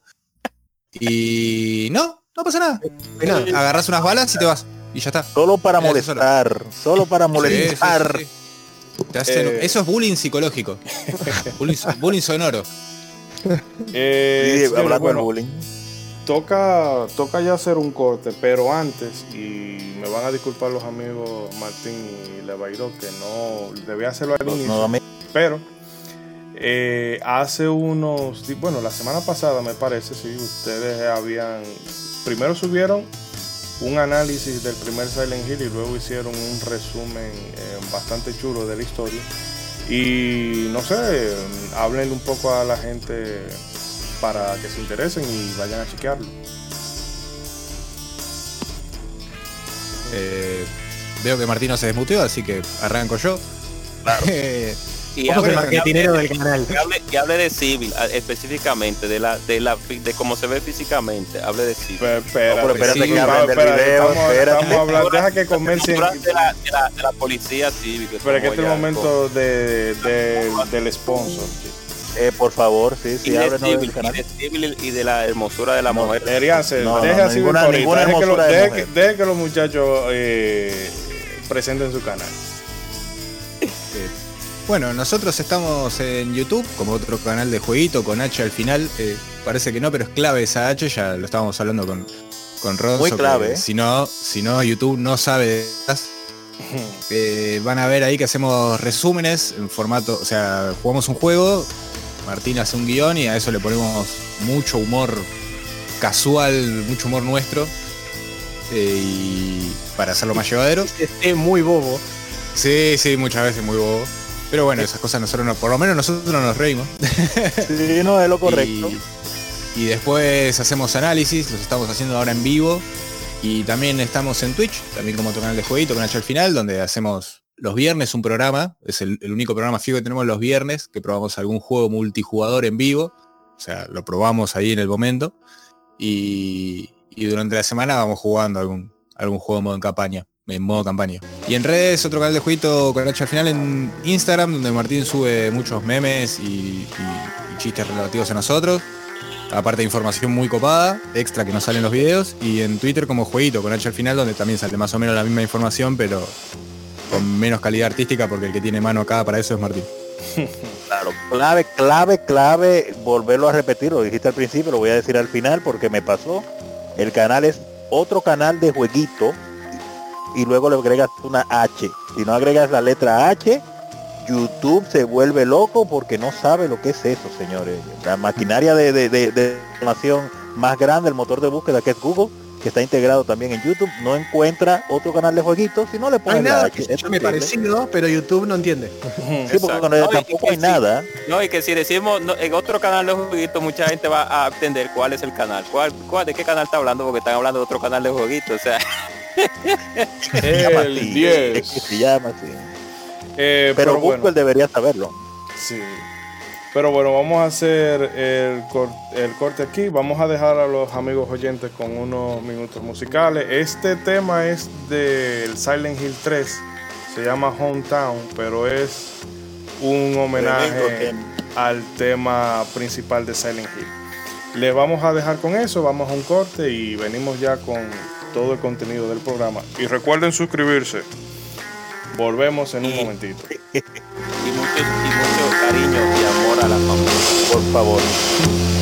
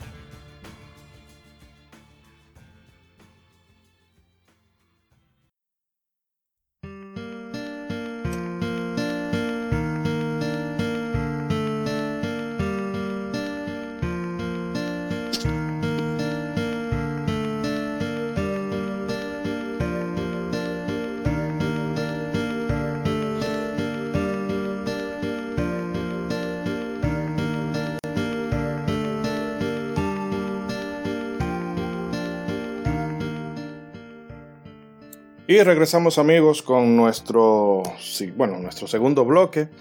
Y antes de continuar con todo lo que tenemos sobre Silent Hill, vamos a darle voz a nuestros amigos oyentes. Y es que en nuestras redes sociales les preguntábamos sobre su opinión o qué recuerdo tenían sobre este Silent Hill. Y estas son las respuestas que hemos, que hemos ido recabando. Nuestro amigo arroba Alexis Michel K1 nos cuenta, recuerdo que es de esos juegos en los que no sabes nada, poder terminarlo y seguir sin saber de qué va, muy pocos documentos que te hablan de lo específico que ocurre con la orden y demás cosas que sí se fueron viendo a lo largo de los demás títulos. Eh, nuestro amigo Retro, Retro Mostoles nos comenta, recuerdo la poca información que tenía cuando lo compré, encender la PCX y ver esa intro, esa música y los primeros 5 minutos de juego me hizo ver que lo que iba a jugar no era como lo demás. Mención especial al puto puzzle del piano sin internet, sin internet ni guía. Eso es eh, un puzzle para, para paladares psíquicos. Nuestros amigos y colegas de Consolegas nos, eh, nos comentan uno de los primeros juegos que realmente uno de los primeros juegos realmente 100% adulto, no porque sea de miedo, haya sangre o violencia, sino por los temas que trata y su narrativa y psicología de los personajes. Una obra maestra. Nuestros amigos de Extra Gamer Arc, Arc de Argentina, nos cuentan, uff, qué juegazo. La primera vez que lo jugué en la Play 1 me llevó a sentir que estaba dentro de una película de terror. Nunca había jugado algo así. La niebla, la historia, los monstruos, el joystick vibrando cuando te quedaba poca vida, todo era perfecto. El bagazo este de Willy de la Cruz nos dice ver a Maxi y a Eric jugando, eso fue alucinante. Eh, nuestro amigo Willy, ¿verdad? Debemos destacar que un amigo de, un viciado de, de larga data, que amigo de la infancia pudiéramos decir. Que sí, él vio como Erianser y la gente cobra, mejor dicho, Erianser y su primo Maxi eh, sufrían jugar Silent Hill en sus carnes propias. Sí, bastante que la jugamos, bastante que se jugó ese juego. Mucho, bueno, yo lo llegué a, a jugar hasta tres veces Hmm. ese juego a cualquier hora del día y Maxi eh, lo llevó a jugar varias veces, pero Maxi no era tan valiente como yo, o sea que él dimití, dimitió muchas veces del O sea, juego en la noche. Te está diciendo que Maxi es un hombre poquito. Ya, ahí Sí, él, sufre de impotencia muchas veces. Ok, entonces, bueno, nuestro amigo arroba Johnny Wesker nos dice, eh, lo, jugué lo juego completo mínimo una vez al año, intento lograr todos los finales, creo que eso hago con todos los juegos. Bueno, sí, eso es... Al ser un juego en 16 horas tú te lo puedes hacer. Eh, Nico underscore retro gamer nos dice, lo volví a terminar hace unos días con el final bueno. Lo amo. Esa mezcla de terror psicológico, acción, suspenso y drama es lo más. Eh, desde México, nuestro amigo César Mr. Trumpetman nos dice qué juego. Me impresiona cómo aún hoy con sus texturas y poligonotes inmediatamente te pones en un ambiente tenso y de soledad. Otra cosa es cómo aprovecharon el tema de poner niebla para tapar la limitante que la consola tenía en ese tiempo. Toda una genialidad. Si eso eh, no sé si lo hemos mencionado eh, ahorita, pero precisamente a raíz de que tenía, había poco presupuesto y que la consola no era la más potente, ellos supieron sacarle ventaja a esa, a esa debilidad. Eh, vamos a poner la niebla, así disimulamos mucho el popping y eh, las pocas texturas y bueno, eso es de lo bueno que tenía aquella época, cuando habían tantas limitaciones que obligaban a sacar lo mejor de... O sea, im- impulsaba la creatividad, porque ahora tenemos juegos que se gastan cientos y cientos de millones de dólares y quedan de vergüenza. Ay, Destiny. Y por citar algunos. Eh, nuestro amigo arroba Alien Predador nos comenta, la primera vez que lo jugué tenía 10 años, pasé tanto miedo en la zona del colegio que no volví a jugarlo hasta que tuve 20. Bueno, con 10 años, mm, caramba. Nos dice nuestro amigo el Retrovicius, yo lo conocí con 13 o 14 en una demo que traía el Metal Gear. No entendía nada, pero me encantaba. Acojonado, pero luego cuando lo pillé, el juego estaba cuando lo pillé el juego estaba enganchado y todos los días me dejaba pensando y jugando a ratos a ratos solo. Luego lo exprimí a tope para sacar todos los finales, etcétera. Eh, realmente con 10, 14 años mm, entrarle a Silent Hill es fuerte. Yo recuerdo cuando yo lo entré ya yo ya yo estaba medio grandecito, 17, 18. Eh, pero de niño eso, bueno, si no te induce al suicidio, bien por ustedes. Eh, nuestro amigo Dani, Dani Canseco nos dice, este juego me daba mucho miedo, pero aún así lo jugaba solo en la sala y a oscuras. Es de mis favoritos de toda la vida. Eh, me queda un poquito más. Eh, nuestro amigo Alucar 112 nos dice que después de jugar Resident Evil y sentirme como un experto en el género, ponerme a jugar Silent, el primer Silent Hill y tener que parar en la parte del hospital del puro miedo que sentía, no se me va a olvidar nunca. Ojalá que los rumores del Silent Hill para PC5 sean ciertos, por favor. Yo cada vez pongo eso más en duda. Oso Jacoso nos dice una novela de Stephen King hecha videojuego. Además, es el mejor diseñado de toda la saga. Por lo menos la parte de Nowhere. Yo creo que ese es uno de los eh, niveles mejor diseñado en la franquicia y ya no solamente en la franquicia, sino que como como nivel en sí, a mí me parece una, una genialidad. Que es, un nivel muy contenido, pero al tener tantas puertas y tantos puzzles, hace. Eh, le dan, no sé, como un. Se siente bien jugar. Eso sería Es- como es- otro online. de, sí, de toda la saga de juegos de Silent Hill, creo que es el último nivel mejor diseñado de todos los juegos. No voy a, eh, a, a escatimar la Homecoming y voy a escatimar eh, la 3. O, o porque denigrársela. la sí, porque la 2 ya, el, eh, el, el- el último nivel un poquito más, un poquito ya, no, eh, eh, eh, Hmm. no, es, eh, no, se, no se puede comparar al, por lo menos en, en comparación con el 1 y en comparación con el con el 3, eh, el de la el de la 2. Pero sí es una realidad lo que usted dice. El Nowhere, el último nivel de la 1, eh, es prácticamente el, el que mejor diseño tiene. Claro, no voy a catimarle la 3 de la iglesia, aprender en candela. Mira, ¿De qué tú te refieres? ¿Cómo? No, decía si con escatimar se refería a no, a no denigrarlo. Ah, no tirarlo denigrar, por debajo, exacto. Exacto. A Pero- no, no olvidar, exacto. No, no, no tirarlo a menos. no tirarlo a menos, sí, porque el último nivel de la de la 3, lógicamente, es la iglesia, la iglesia que en sus paredes se ve prendida en, se prendida en fuego. Eh, o el penúltimo, casi penúltimo. Ya el último creo que es el pero el Nowhere como tal, como última zona del juego de, de la primera parte, sin mapa, y con las diferentes puertas que todas son, tienen algo diferente, y cada puerta tiene un significado diferente y una parte de la historia diferente porque te van dando historias de parte de la historia mientras tú vas en, en el mismo lugar pues yo creo que el me- de los de, sin poder sin decir sin dudarlo de toda la saga pienso que es el mejor eh, diseño de nivel para un- la, la última parte del juego Que va perfectamente con, con el ambiente. Mm. Que es para desesperarte, para descontrolarte, para asustarte, para hacerte sentir mal. y- Oye. Pero amén, continúe. Sí, eh, vamos. Eh, Kira, Kira Dio de Raincoat Killer nos dice, pues recientemente me lo acabo de pasar y ha sido una experiencia única, aunque eso sí, los controles le fallan un poco y la mayoría de los jefes son un poco esponjas de balas. Pero momentos como entrando en Silent Hill o llegando a la taquilla del colegio, en donde hay algo sonando dentro, pero que te estremece de miedo debido a la atmósfera, también cierto momento triste cerca del final del juego es de los que marcan y hacen de este un viaje único.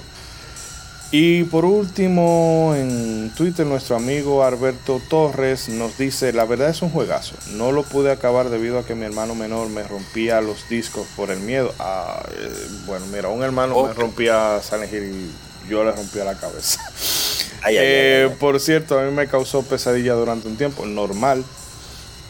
Aunque igual me gustaba jugarlo. Eh, por último, nuestros amigos de Facebook, Edgar Calderón Mejía, alias Papucho, nos dice, esa vaina la jugaba de noche para colmo de males. Eh, bueno, ya tú, ya tú puedes saber. Y nuestro amigo lo Geray dice, genial. Eh, nos comenta que para mañana, bueno, mañana, eso hace un par de días, el último video con la música del primero, que bueno, se lo pueden pasar por su canal de, de YouTube, Lupus y y ahí podrán oír algunas composiciones eh, del primer ¿Lupus? Hill. Geray, Jerai, ok. sí. Eh, y bueno, vamos de nuevo a retomar lo que ya habíamos mm, empezado, que era eh, darle repaso a Silent Hill. Y nos situamos entonces el 23 de febrero de 1999, cuando el juego vio la luz en América y Europa. Dichosos los europeos que le llegó el juego calientico. Y una cosa que demuestra mucho el eh, que el enfoque era eminentemente occidental fue que en Japón salió el 4 de marzo de, ese mismo año.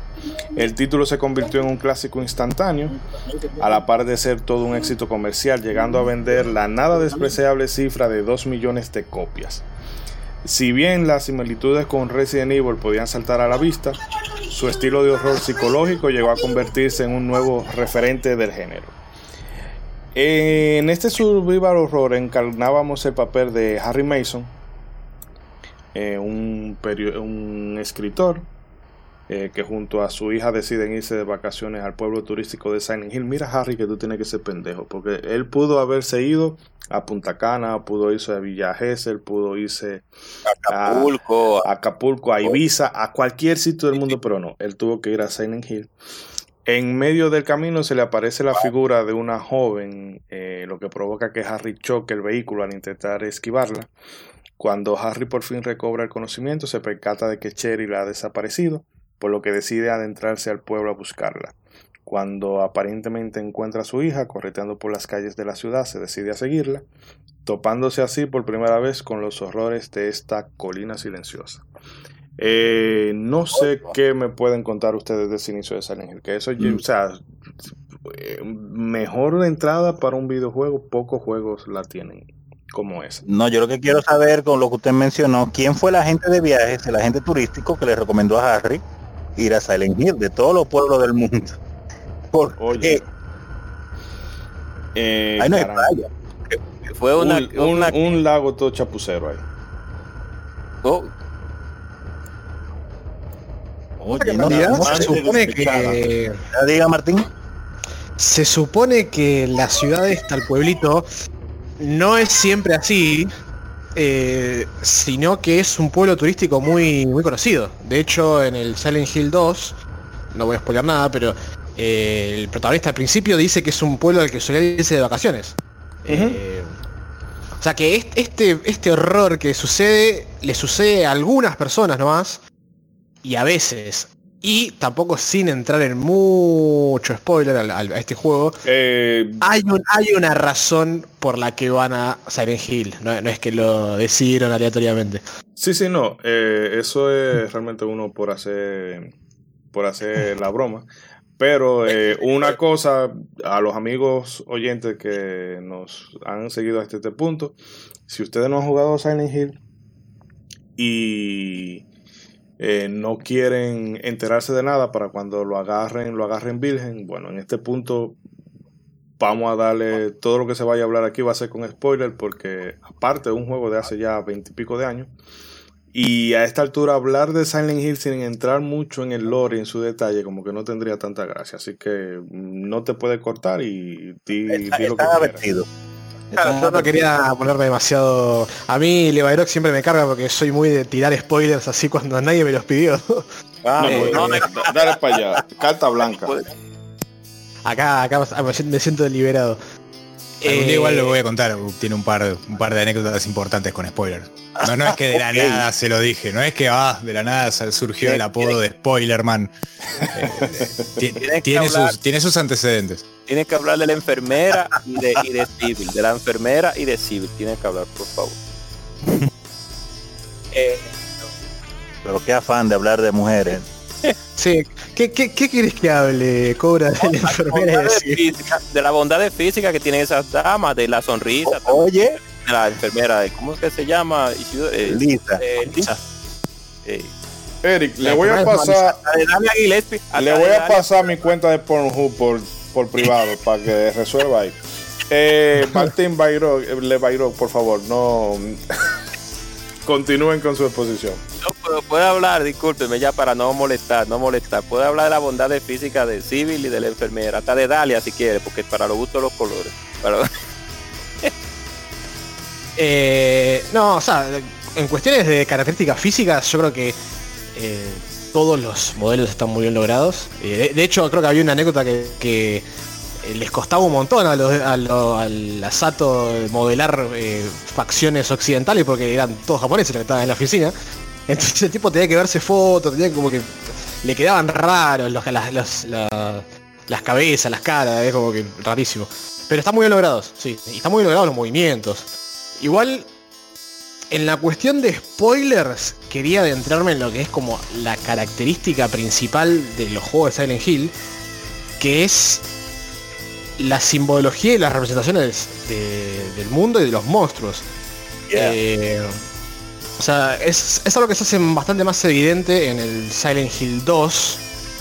eh, porque por lo general el- hay algo que está moldeando la ciudad. La ciudad tiene su propia maldición os- oscura pero hay algo, un trauma o una pesadilla que está moldeando esa maldición.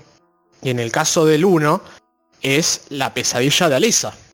Exacto. Entonces uno, entonces uno cuando va eh, descubriendo su historia, cuando va descu- en- cuando estás en Nowhere y entras a su cuarto y ves que, que tenía colecciones de mariposas, que te enterás que estuvo eh, en el hospital un montón de tiempo eh, escondida, toda carbonizada, que en el colegio le hacían bullying porque tenía poderes mentales o no sé qué, qué tenía, le decían que era una bruja. Ahí te vas enterando de por qué los enemigos son como son. O sea, por qué los nenes son monstruos que te pegan y son malos, por qué las enfermeras son malas. Eh, Los doctores diga. también que aparecen, que aparecen unos doctores que tienen una totuma o una protuberancia en el cuello. Siga, siga, siga eh, desarrollándose. Que termine la idea.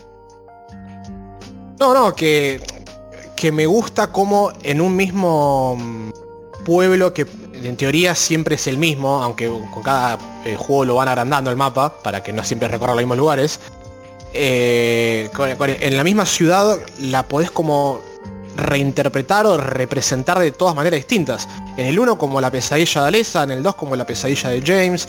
eh, y entonces con las mismas herramientas generás algo completamente nuevo. Y además de que es una buena forma de contar una historia. No te, lo dicen en un texto, así a Lesa le hacían esto.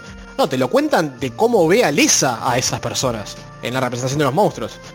Es verdad, es verdad. Y, te- y, y Trovan, esa es una cosa interesante de Silent Hill.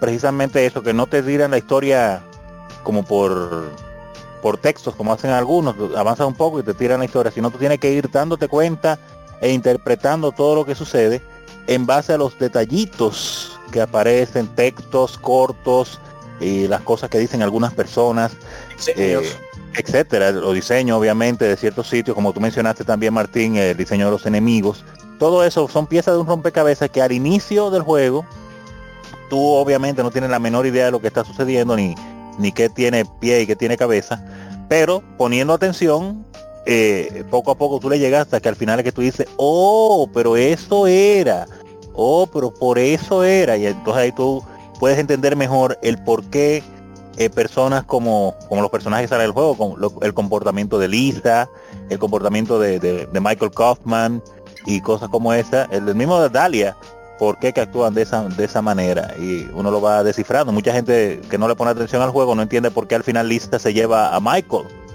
Porque no se, no se la llevan el tema del asunto del, del abuso psicológico, de las drogas y todo eso. Que por eso es que ella viene en venganza. Dice uno de los personajes que, que mucha gente le gusta por eso, porque tiene su, su complejidad. Porque Lisa viene siendo, al igual que, que Alessa, de las víctimas principales de- de- del juego. No tiene nada, no son, no son malos en verdad. Ah, bueno, en el caso de Lisa ya puede decirse que hizo cosas malas, pero no por porque ella fuera mala, sino porque la hicieron hacerla, la obligaron prácticamente el, este personaje Michael que es totalmente egoísta y despiadado. Eh, eh, pero eh, digo, estoy yo hablando de, de esa parte. Eh, Ichidori, no sé con qué, con qué íbamos a continuar ahí, que me estoy dejando llevar.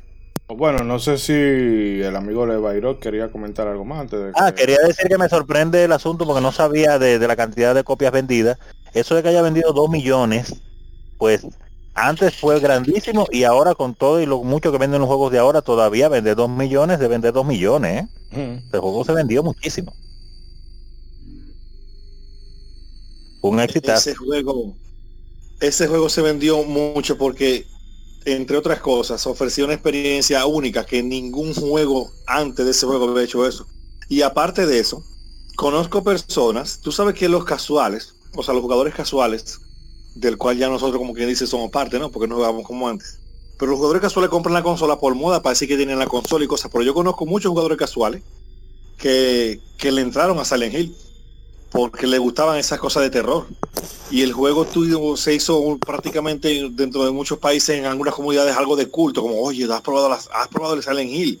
Oye, ese juego es increíble, te vuela la mente, te pone de ojo, te tienen hasta la pesadilla. Entonces eso atrajo a mucha gente a, a probar el, a probar el juego. Silent Hill Bueno, es así- una cosa increíble, verdad.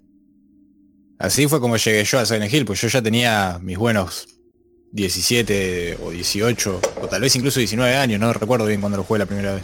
O sea, ya era grande. Estamos hablando de hace 12 años, un juego ya tenía 10 de, de viejo y nos juntamos con un amigo. Yo siempre, siempre aclaro cuando yo juego algo, yo soy muy cagón. O sea, de frente, yo prefiero ir de frente, no la careteo con que, ah, sí, yo soy re rudo, no, yo soy muy cagón con los juegos, pero me gusta. Bien. No, no, no lo puedo negar, tengo esa dicotomía interna. Y me junté con un amigo que era más cagón que yo todavía. Y. O sea que imagínate lo que salía de eso. Y lo jugamos, me acuerdo, en un monitor de tubo viejo que andaba tan mal que tenía el brillo, el brillo máximo, no veías nada. O sea que obligadamente teníamos que jugarlo con la luz apagada. O sea, forzosamente teníamos que jugarlo con la luz apagada para ver algo. Para peor. Para peor. Eh, pero sí, llegamos mismo por eso. Ninguno de los dos lo había jugado y fue como, che, Silent Hill, todo, todo hablando de Silent Hill. Ya fue, vamos a jugarlo. Bueno, dale, vamos a jugarlo. Lo empezamos a jugar en mi casa. Pero sí. mm, eh, que no la pasamos bien. Y eso que éramos dos. Es algo normal, es algo normal. eh, yo, bueno, eh, eh, Ronzo, tú tienes una anécdota de cuando estabas jugando la parte 3 eh, allá en el negocio de un, un primo de nosotros que se llama Tengo varias anécdotas. Yo tengo una anécdota con la 1 también. Lo primero es mencionar que el mismo agente cobra. Que no jugó el 13. Ah, está bien, está bien. Eh, Ah, No, no, no. no, no, no, no, no, sin no, spoiler. Martín, Los, no, los spoilers son de la 1 y no te preocupes. jueguela, comienza a jugarla desde hoy. Yo, yo la recomiendo al, al 100, la parte 3, al 100%. Eh, Sí, es una- pero lo que- Exacto, iba a decir que la gente cobra, pues también jugaba Silent Hill de día, pero también no, no lo jugaba solo, lo jugaba acompañado de varias personas y aún así no aguantaba. Y, y de Silent Hill 1, para hablar de, de- de experiencias, y ya que estamos hablando de, de cosas desagradables, eh, siempre recuerdo el momento en, creo que fue en la escuela, sí, fue en la escuela. Sí, sí, cuando yo estaba jugando, rodeado de como cinco personas más, eh, mirando el juego, pero yo en los controles, y llegamos a un pasillo donde a lo lejos yo vi algo lo que, que a mí en la oscuridad, en la oscuridad me pareció que era una silla. Y vi esa sombra, ah, es una silla en el pasillo, ok. Sigo caminando, porque nunca corriendo, caminando por si acaso aparece algo. Y veo que la silla como que se mueve, pero no lo veo, no lo distingo bien, porque nada más veo como una sombra negra, digo, pero se movió la silla, fue y no creo, vuelvo y camino dos, dos pasos más y definitivamente me doy cuenta que lo, que lo que yo creo que es una silla se movió, pero no distingo qué es. Y después empiezo a ver como que lo que sea que no era la silla, pero sí era la silla, pero que se movió, viene acercándose a mí. Y en ese momento yo entro en pánico por dentro, porque por fuera no se me estaba notando, pero por dentro sí. Y armo, me saco la pistola, la, la, escopeta, la 12 y me preparo y estoy esperando a que se aclare con la con el foco que tengo encendido que se aclare lo que es para saber qué, qué monstruo, si es una enfermera, lo que sea, un demon child, lo que sea. Pero veo que lo que sea que sea se está acercando, no lo distingo la forma ni qué es, pero sé que se está acercando, pero no se ve cómo es. Y se acerca y se acerca y empiezo a caminar para atrás lentamente, armado con la pistola, la, la escopeta lista, y no lo distingo y no lo distingo y no lo distingo, empiezo a tirar tiros, a tirarle cartuchazos a lo loco, y estoy disparando, pero lo que sea que viene no se está deteniendo y sigue caminando para arriba de mí, sigue caminando para arriba de mí, hasta que cuando se me pega, pues ya tenía una pared de espalda que el personaje parece que no echaba más para atrás. Se me pega, yo no pude ver ni siquiera claramente qué era, yo sé que yo le di a pausa, le di al botón, al menú, a lo que sea, porque el horror fue tan grande y el susto y, y la desesperación que yo no, no, no supe cómo reaccionar. Y, y era un, después obviamente nos dimos cuenta que era uno de estos niños que son solamente una sombra negra, que ni siquiera te atacan, Sí, apariciones se llaman en el... Pero lo que realmente tú hiciste, eh, Ronzo, fue... y que- apagué la consola. Sí, de apagaste una vez, la apagaste. Yo dije a todo el que estaba ahí, le dije, bueno, yo sé que estoy jugando, ya yo no voy a jugar más. Yo apagué la consola ahí sin grabar ni nada, dije, ya yo no puedo más, yo necesito refrescarme mi mente. El que, el me que pasa. lo que estaba mirando que vayan para su casa. Sí, yo apagué la- la consola, ahí mismito apagué el PlayStation, boom. Sí, A mí me pasó con una cinemática de Alesa cuando uno llega a la eh, ¿cómo se llama esto? A- bueno, al cuarto donde está la caldera en Sí. en Boiler room. bueno, el- sí, el boiler room en la en la escuela. Que cuando tú entras, tan pronto tú entras, te sale una cinemática de Alesa.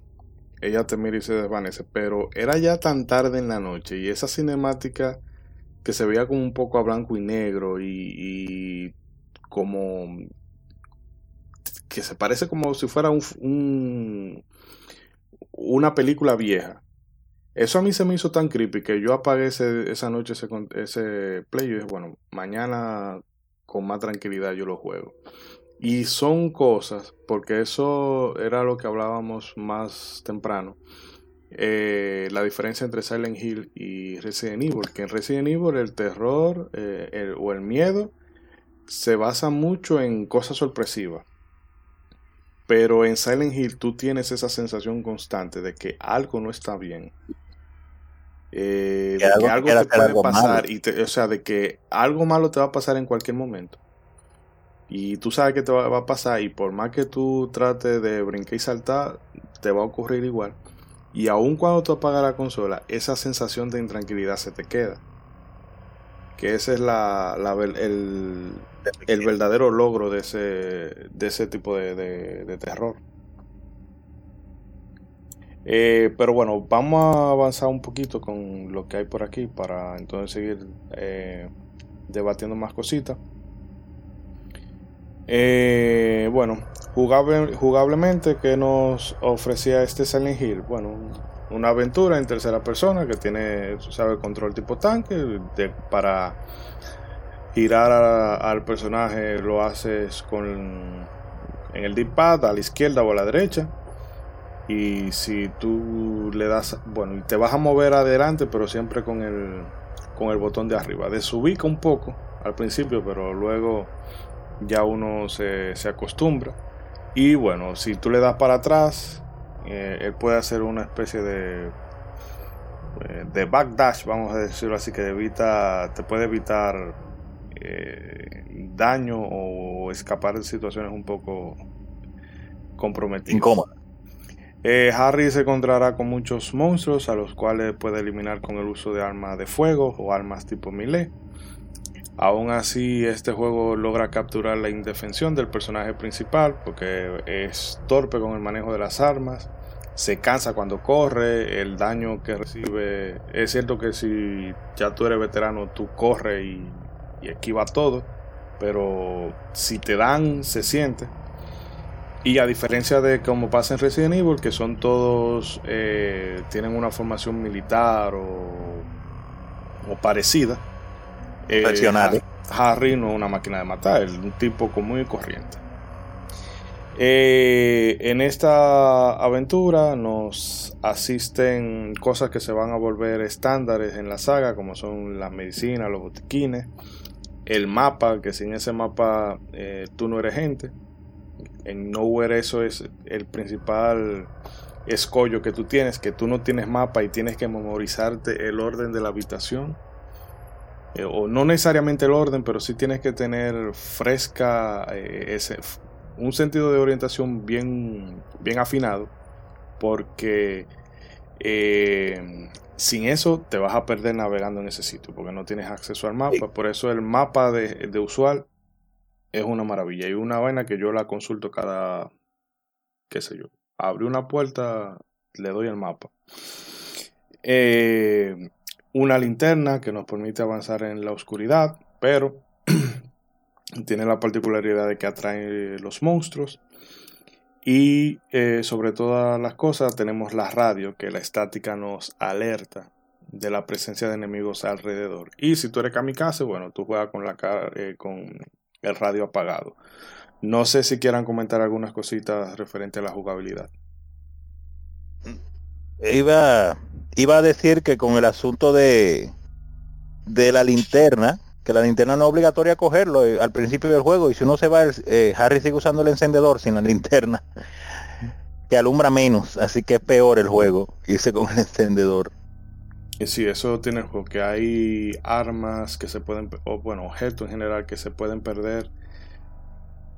En un, llega un punto en el último tercio del juego que si tú entras por una zona, se te va a complicar volver.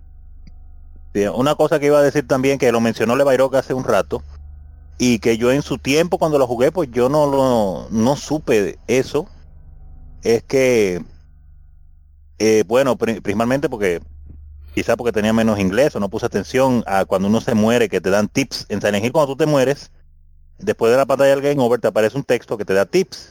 Si no le das rápido al botón, lo puedes leer y te ayudan bastante. Y una cosa que yo no sabía fue lo que él mencionó con el con respecto a la luz, que si tú entras a un cuarto y no entras con el foco encendido, entras en oscuridad, los enemigos igual también no te atacan inmediatamente porque no te ven inmediatamente y yo no sabía ese dato. Yo con el miedo que tenía ni de broma apagaba la luz, yo decía, ¿y para qué me ponen un botón para yo apagar el bombillo? Yo no voy a apagar el bombillo nunca.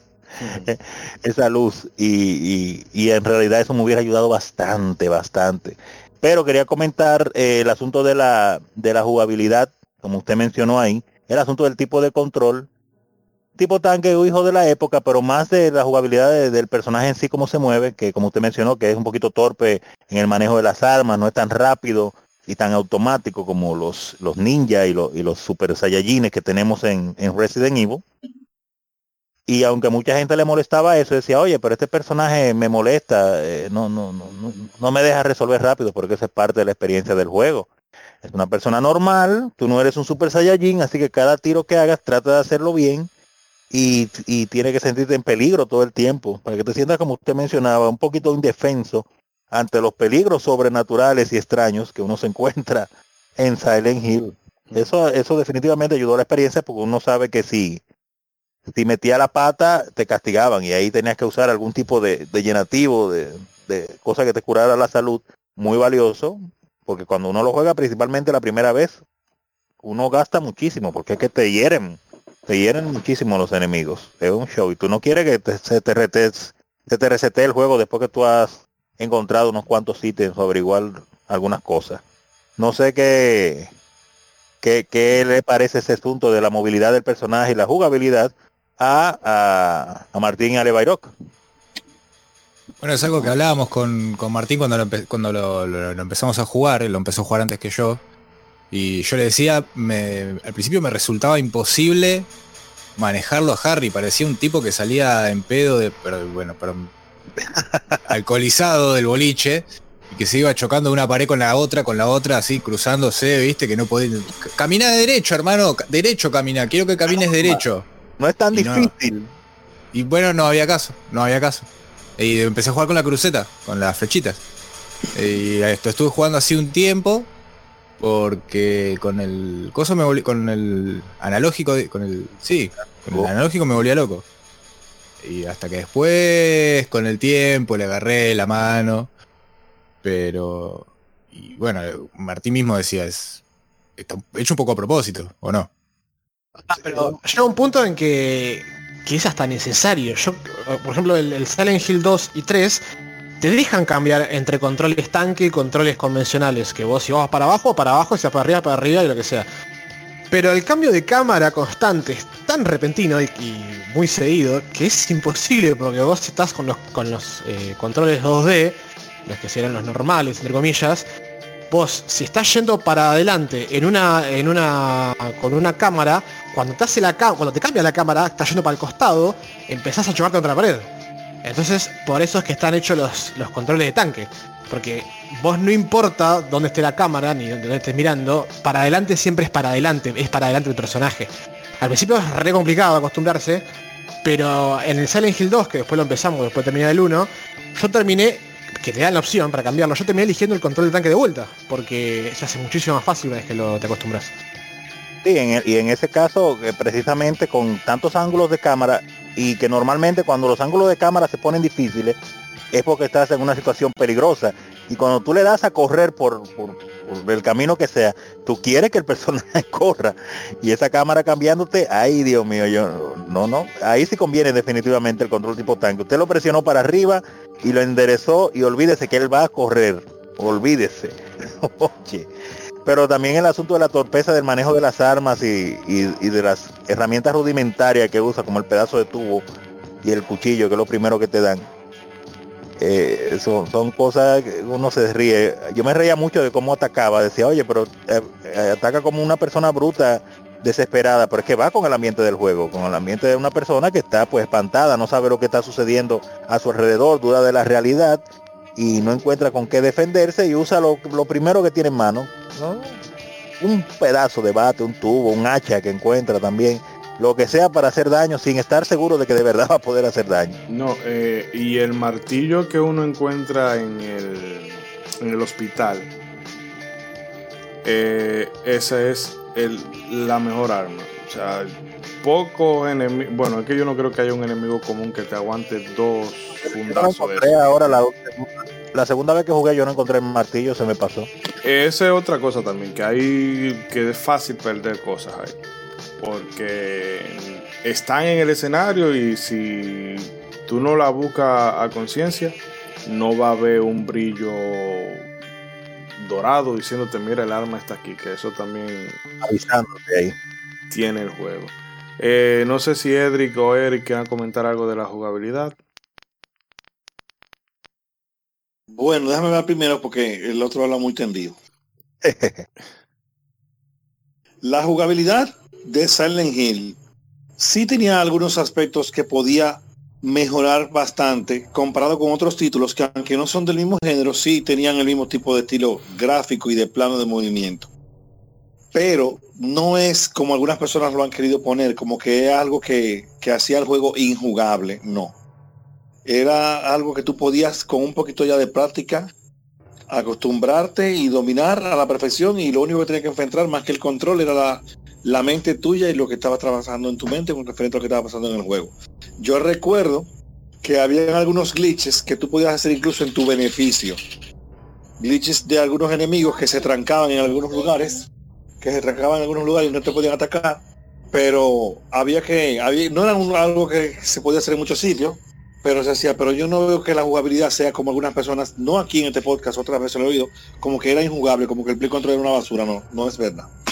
Gente que no hacía el esfuerzo, que no se esforzaba por adaptarse, porque ah, primero tú tienes que hacer un esfuerzo y después entonces tú determinas. Un juego nuevo viene con algo nuevo.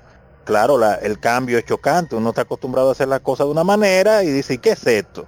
Der un chance y después usted ve si funciona o no funciona. Oye, Ronald, pero Ronald, lo que sucede es que hay gente que habla como que el Play Control era algo así como, como, como, o sea, que no, que, que no era viable, que se te hacía imposible, que parte de la dificultad del juego era eh, manejar personajes porque el control era malo. No, hay sí, y en esa época, en esa generación, había muchos juegos que sí eran así, que el Play Control, o sea, el response control del personaje y del juego en general era una basura.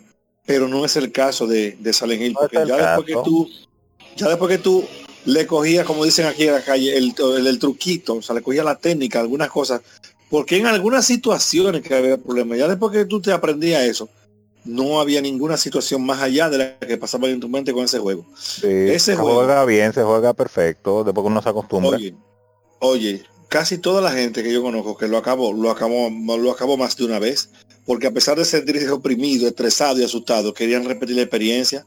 En ese entonces, cuando, cuando ese juego llegó, no sabíamos la mayoría que el juego iba a tener múltiples finales. Y parte de la maravilla del chulo fue ir descubriendo que tenía múltiples finales. Muchas veces lo sacábamos random, no sabíamos cómo era que salían, pero lo hacíamos. Pero si el Play Control hubiera sido tan malo, eso no hubiera sido posible. O sea, volverlo a jugar. Hmm. Es verdad, es verdad. Eh, Eric, no sé si quiere apuntar algo.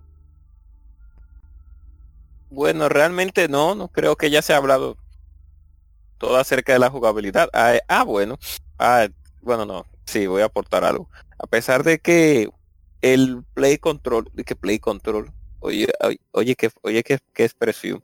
A pesar de que la jugabilidad se acerca un poco al el estilo de juego para un juego en tercera persona de, de ese tipo, parecido un poco a Resident Evil, pero Resident Evil para ese tiempo todavía mantenía el aspecto tosco de tú tener que voltearte, voltear el, el ángulo del, del personaje para tú poder correr. Creo que ya para ese tiempo la Resident Evil 3 ya creo que estaba en el mercado ya.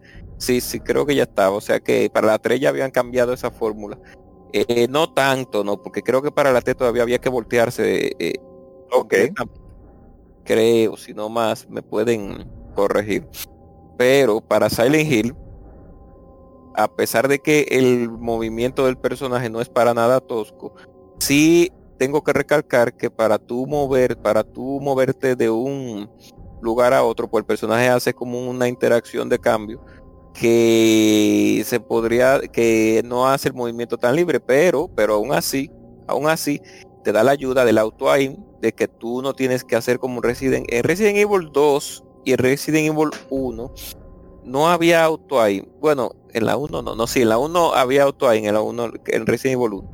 En la Resident Evil 2 eh, no hay tanto auto aim, en la Resident Evil 3 sí, pero ya en, en- dejando ya atrás Resident Evil y hablando más de Silent Hill, que es el punto eh, y el foco que te lógicamente tenemos, pues el te ayudan con lo que tiene que ver con el auto apuntado eh, y pues con el asunto también eh, de que James, creo, si no más creo, se queda mirando al enemigo cuando está en el área. O sea, él lo sigue, le sigue la mirada, le sigue la- el, el- el ángulo del, del, del enemigo, te sigue, la cámara le sigue el ángulo al enemigo, lo que te permite que en algunas escenas muy oscuras, pues tú logres por, por lo de- saber Con el miedo que yo tenía, yo no miraba la cara de James, no, no me acuerdo. de- no, no es, no, yo o sea, miraba por todos lados menos, menos a James. No, claro, pero él se queda mirando, él se queda mirando, no, lógicamente, el, el, el- el polígono de cara que tiene, porque es literalmente un polígono que tiene, porque lógicamente No, es un, viejo, polígono viejo. opaco de, de rostro, no, no hace una impresión, sino que se, él se queda mirando al enemigo, la, la- la- el, el cuello se le voltea así, lo va siguiendo. Eh, y eso ayuda por lo menos en la jugabilidad de, de- en lo que tiene que ver con el, apartado. Pues está muy bien logrado porque es prácticamente uno de los juegos donde cuando tú vas descubriendo nuevos eh, eventos se te marcan en la pantalla en el mapa. Que eso no todos los juegos traen ese, ese sistema de exploración eh, eh, ni si- yo creo que ni en la- ni las RPG realmente eh, habían traen habían traído algunas RPG habían traído ese tipo de de, de exploración Eso del mapa está muy interesante, eso del mapa está muy interesante, pero también eso está hecho a propósito para darte menos información. claro Te daba más información que te marcaba una calle que tú no podías pasar, una puerta que no podías abrir por, para que dé la menor cantidad de vuelta posible. claro para que no- Pero también, eh, si, el, si tuvieran puesto un mapa tipo Metal Gear que siempre estuviera disponible en una esquina, tú andarás mejor, pero no, ellos te hacen abrir el mapa como si fuera una persona real que se para y abre el papel y lo mira. Para, Sí, para, pero yo para que creo- tú no lo todo el tiempo. Pero yo creo que así está, eh, o sea, un mapa a lo Metal Gear le hubiese quitado, o no a lo Metal Gear, sino a cualquier otro tipo de mapa que te diera más información, le hubiese quitado eh, el encanto. Porque es un poco Correcto, como- a eso que me refiero. Sucede con, bueno, eh, un ejemplo un poco lejano, pero con el Metroid Fusion, que la computadora te dice ve allí, pero tú no Sí, sabes a, a cómo tú eso vas me a llegar. refiero. A eso me refiero que está hecho a propósito, está bien hecho. Mm. Sí, exacto. Entonces, eh, con ese sistema de, de investigación, que el cual te, se- te señala eh, los lugares donde ya no se pueden abrir puertas, donde ya pasó un evento, donde hay un punto de grabación, donde hay un... Es, es alguna duda y a la vez también, eh, como tú dijiste, Ronzo, pues es una, una característica propia del juego en sí, porque si vamos a otro juego tri- eh, de, de otros tipos de juegos de la misma línea de, de lo que tiene que ver con el, el la, la- el tercer- la tercera persona, pues ya no vemos ese tipo de características y más en un juego de terror. Entonces, eso es en el, en el sistema, ya hablé del sistema de acción y del sistema de exploración. Ya para Ah, bueno. terminar, sí, ya para terminar mi comentario, Por favor. Está hablando de la jugabilidad. El sistema de de puzzles. O sea, los- el sistema que tiene de puzzles y la cámara. Y el que es un detalle que no se ha hablado mucho en este podcast y es el asunto de cómo ellos ah, logran en el juego utilizar el sistema de cámaras para dar ese ambiente que el juego predispone.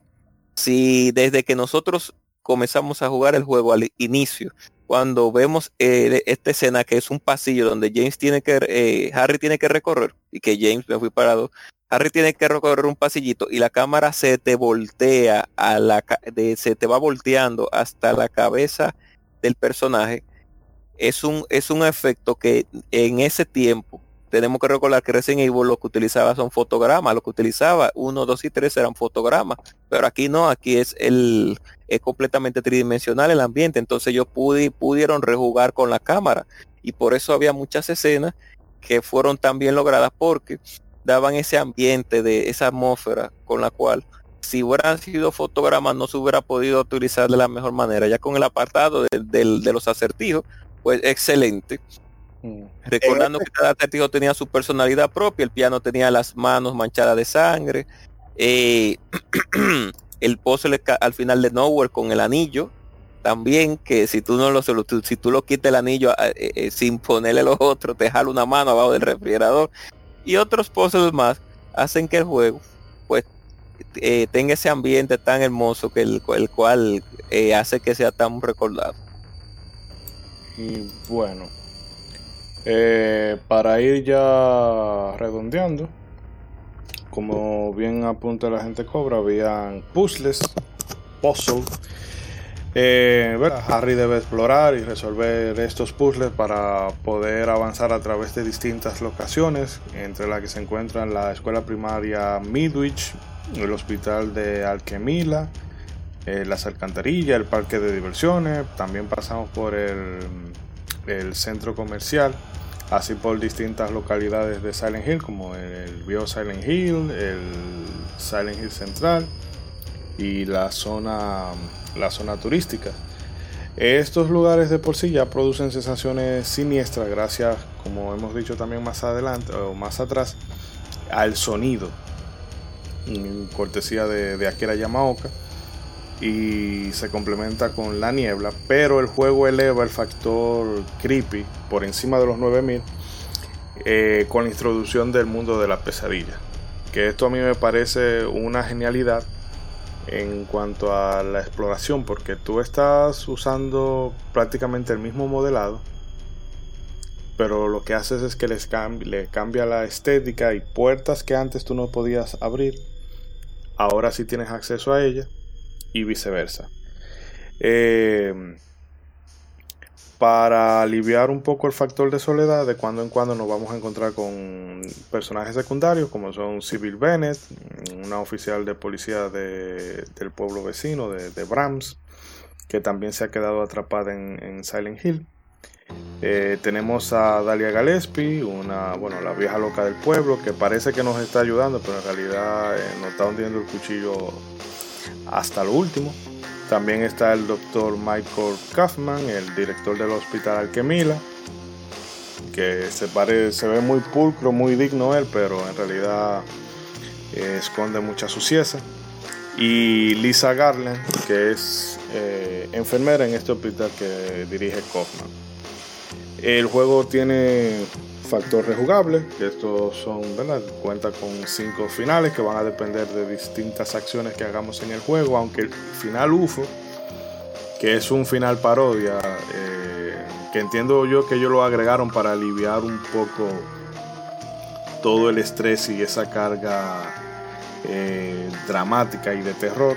Solamente es accesible si te has pasado el juego. eh, Si tú consigues el final bueno, bueno, ya puedes optar por este final UFO, que eh, realmente eso hay que verlo. Eh, y con el New Game Plus que tienen aquí, que se llama Next Fear, entonces tenemos acceso a nuevas armas. Es decir, que el juego es corto, yo creo que son como 10 horas, 10, 8 horas como mucho. Pero te ofrece cositas que alargan la duración con, con la rejugabilidad que muchos juegos survival horror no tienen ahora. Eh, El no juego sé. es corto porque, porque ya uno sabe cómo meterle mano y esas son las horas in-game, pero Mm. a veces dura varios días fácilmente jugando en lo que uno investiga, se muere, le da para atrás, etcétera. Y no sé, bueno chicos, si pues, bueno, vamos a darle prioridad a, a nuestros amigos invitados. Si quieren comentar algo ya sobre todo esto, puzzle, demás, si quieren destacar algún Háblanos de los personajes, ¿cuáles son sus personajes Sí, más, al- inter- al- más interesantes, por favor? sí, qué personaje le, le llama más la atención o qué momento del juego le, le habrá causado más impacto y demás. Eh, a mí el personaje que más me llama la atención es justamente el personaje de Alessa. Porque, va, Alessa y Harry. Harry es un, es un poco como el, el stand-in del jugador. Lo hicieron súper neutro y básico. no tiene casi ninguna característica o rasgo eh, demasiado llamativo.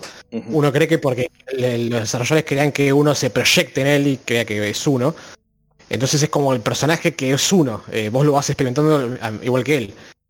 Pero al mismo tiempo, eh, como decía un poco antes, la simbología del juego está como más orientada a los pensamientos pesadillescos y de terror de Alesa. Entonces es- ese personaje que, aunque no lo parece, es el personaje que mejor conoces. Es el, es el que menos ves, de hecho, es el que menos con el que menos interactúas, pero lo conoces indirectamente, lo conoces a medida que vas explorando la ciudad. Mm. Eh, como su sufrimiento, todo, por todo lo que pasó. Eh, así que a mí es el que más me, me- me gustó. Eh, no sé a mi compañero Leva Iroc, ¿qué le pareció? Eh, sí, sí, pliego acá con la, con, con la idea de Martín. Me parece que Civil es la peor policía del fucking universo. Pero Sí, pero es bonita, es bonita civil, eh, eh, a pesar de que la Sí, pero, estamos, hablando, que- estamos hablando de, Uno de puede- su capacidad como profesional. Ah, ok. Claro, o sea, Sí, se- cool. Nosotros lo dijimos eso en el, en el video que hicimos con Martín. O sea, te- estás en un pueblo en el medio que está pasando algo súper raro. Te quedas mirándolo a un tipo mientras duerme, o sea, lo cual ya de por sí es raro, quedarte mirando a una persona que la ves que está ahí dormida. Sí. No lo conoces y le decís, che, pasa algo raro, toma un arma. O sea, te puede meter un tiro ahí en el momento. Un, un hombre apellido Mason. Claro, o sea, está todo dado para que no le des el arma y la mina se lo da. Se lo cruza en. en eh, ¿Cómo se llama esto? En la tienda de antigüedades. en la tienda de antigüedades. Hay un hoyo. Voy yo, le dice. No, no, voy yo. Ah, bueno, dale, anda. No, negra, vos sos la policía. Mandate vos. ¿Qué haces? No, es definitivamente la peor policía del mundo. Está, cuando se manda el... Harry se manda por todos lados y nunca lo ven. Ella se está metiendo en el parque de diversiones y pa, la bajan. No, no, es... Es la peor policía de la historia de los videojuegos, por lo menos. Es que, es que ella no Eh, encuentra a nadie en el, en el, en, en, en la, en la ciudad, ni en la, ni en el pueblo, ya anda sola, la pobre.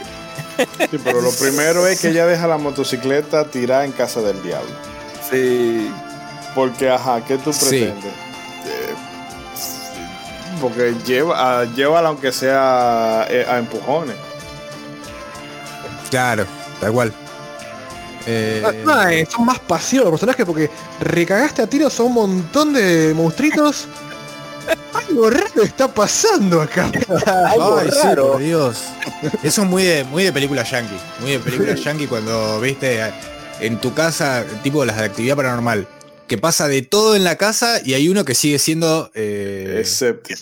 no me sale la palabra. Sí. Escéptico. Sí, Y vos no- decís, dale, negro, con todo lo que pasó, soy diciendo escéptico. Y acá es lo mismo. ¿En serio todavía te- no te diste cuenta que no, no está bien esto? Bárbara. ah, Tú sabes que Pero hay sí. algo que eso por en Silent Hill 3 con, con Heather, el personaje principal. Eh, a Heather, si un personaje le está hablando como en términos muy crípticos, ella dice, no, no, pero dame detalle, háblame claro, porque que tú no me estás diciendo nada ahí. Pero sin embargo, Harry en este primer Silent Hill y James en el segundo, alguien le dice, no, lo que pasa es que este pueblo se le está devorando la oscuridad. Y ese que, ah, bueno, está bien. Y o sea, no cuestiona nada ni pregunta a qué tú te refieres con eso, sino que él, ah, ella me dijo una cosa totalmente random que no tiene ningún sentido y ya, ok, vamos a dejar la conversación así. Sí, eh, sí, nosotros le decimos en, eh, aquí en República Dominicana le decimos eh, que él, él tiene los timbales bien puestos, que es una persona aguerrida, Harry, porque llegar a la ciudad, a la- al, al pueblo y enfrentarse a todos esos eh, enemigos que no son, porque tenemos que hablar, no- tenemos que hablar de- del, del, Estamos hablando de los personajes de Silent Hill 1. Sí, sí. Ah, Tenemos, que, sí, tenemos que hablar de, de, de lo de, tengo que hablar del ambiente del, del juego rápidamente. En los, eh, el juego está basado en una secta que hizo una práctica eh, eh, de ofrenda y utilizó a Alexa como ese chivo expiatorio. Entonces, el juego tiene sus raíces en el ocultismo y entonces Tipo ¿eh? El fanatismo religioso. Sí, entonces. Porque la, la- Dalia era una fanática religiosa normal, que se fue más allá y adoró tanto a, a- a- a- a Dios, porque inclusive tú la- te la encuentras en una iglesia cristiana. Entonces, eh, tanto tuvo su adoración por un Dios normal que después quiso ella misma eh, obtener los poderes de un Dios eh, o, o traer un Dios a la tierra para conocerlo directamente. Y por eso es que ella y su secta se van más allá, porque su fanatismo religioso se fue más allá de lo, de lo normal. No, pero yo creo, no, pero yo creo que lo de la Iglesia Católica y es fachada, porque es que el culto y bueno, que ya sería un poco meterse en cosas del trade y no se la quiero ni, ni reventar al amigo Levairo que todavía no lo ha jugado ni, ni a la gente que bueno La tres, como no, no, de la en tres, no, de la tres, no. Pero en realidad lo, de, lo del culto viene desde hace muchísimo tiempo. Entonces yo creo que lo de, lo de la iglesia católica, no sé si ellos por querer usar algún símbolo religioso, pues ah, no vamos a poner una iglesia, pero a mí me parece que es fachada porque Dalia, eh, o sea, el mito que tienen con, con esa deidad eh, viene de muchísimo, muchísimo atrás. Bueno, pero, pero sí es una idea que, que está generalizada, y por lo, principalmente en esos primeros Silent Hills. Eh, ya eso hablando de la temática en general del juego, que ellos critican el asunto de la del fanatismo religioso, que es que llega a ocasionar todos esos problemas. Y en cada juego, pues, debido a la temática, eh, pasa muchos problemas precisamente por un fanatismo de la religión que sea o de, su cre- de la creencia que sea, pero un fanatismo como tal. Bueno, cada, cada personaje en este juego, y, y me excusa la gente cobra que no lo hemos dejado continuar, eh, cada personaje de ese juego tiene detalle de su personalidad, inclusive, como mencionó Martín, el protagonista que es Harry, que tiene un personaje como, como, como una tabla en blanco prácticamente en cierto sentido para que uno se identifique con él. Yo diría que, que, que el que lo hagan así es para que uno se identifique, pero si tú te fijas, el juego está un poco adelantado a su tiempo porque es un juego progres, porque tiene un protagonista, hombre, que es muy materno, muy materno y muy que quiere su, encontrar a su hijita y muy tranquilo y se deja ayudar de todo el mundo, muy inocente. Y entonces se encuentra con la policía, que es mujer, pero es, la que parece más macho y es el personaje protector y él es el, el que le va dando asistencia ayudándolo por aquí, ayudándolo por allá. Y es la incrédula en, en, en todo lo que está pasando, que no lo cree hasta, hasta el final. Y, y Harry, que es el macho, es el que de una vez del principio anda asustado diciendo, what the hell, pero siempre está de blandito, o sea, un juego progresista totalmente de este tiempo. Así que, que, como decís vos, que en la película, en la adaptación, a Harry lo convirtieron en mujer. Le hicieron el... Exacto. Porque el, el director dijo que no, que cuando tú analizas la característica de Harry se corresponde más con la de una madre que un padre. Ahora mismo lo fusilarían por eso, pero hace 10 años la gente no estaba tan con el cuchillo en la boca. No había tanta sensibilidad con esos disparates, pero el juego estaba perfectamente adaptado a los tiempos. Lo único que le faltó, qué sé yo, un negro, que no hubo, pero después de ahí eh, tiene todo eso. eh, y eh, si uno se pone a analizar cada personaje, Harry con ese sentido, la policía como la mencioné, este muchacho, el director del, hospital, el doctor Kaufman, que también termina ayudando a uno en el juego, porque ayuda en el- para sacar el final bueno, pero no porque él sea bueno. Entonces es como algo como realista de, de la, de la historia, de que hay personas que pueden no tener buenos intereses, pero pueden servir para algo en algún momento, aunque no sean buenos. Y, él lo hizo ¿Y qué muy tal egoísta. cabeza de pirámide del negro? Bueno, Cuando viene a ver. cuando viene a ver, eh, tiene ese, ese sable muy largo, así que es posible. Ey, No, ey, ey. no, no, no, no. No. No, no, Eh, no, gracias. Pero en fin, eh, dígame, Isidro. Ah, bueno, termina No, eh. No, lo que iba a decir eh, hablando de esos personajes, ya para yo terminar, para salir de eso, es que cada personaje yo me lo encuentro interesante, ya que estábamos hablando de cuáles eran los personajes interesantes para cada uno. Por eso, porque al principio todos son como uno dice, como, ¿qué es esto? Pero después que uno lo va explorando y cuando uno llega al final, y tú te das cuenta de los motivos, como el doctor Kaufman siempre estaba velando por su interés y por su cuarto, que es lo que a mí me, da la impresión que él bregaba. Tenía su hospital, pero bregaba con droga por atrás, drogaba a Lisa y se aprovechaba quizá de ella también. tenía su negocio con Dalia y él no averiguaba mucho lo que estaba pasando en el culto mientras estuvieran consiguiendo lo de él. Y que por eso es que él se molesta al final, porque al parecer Dalia no estaba cumpliendo ya con la parte del trato que le tocaba con él, que seguro era dinero o algo más, porque ya ya estaba enfocada en que ya ya había encontrado una manera de, de resucitar a su Dios sin necesidad de ayuda del doctor Kaufman ni, de- ni del culto, que es lo que ella se da cuenta cuando, cuando uno la ayuda. Pero yo y por creo eso es la tradición.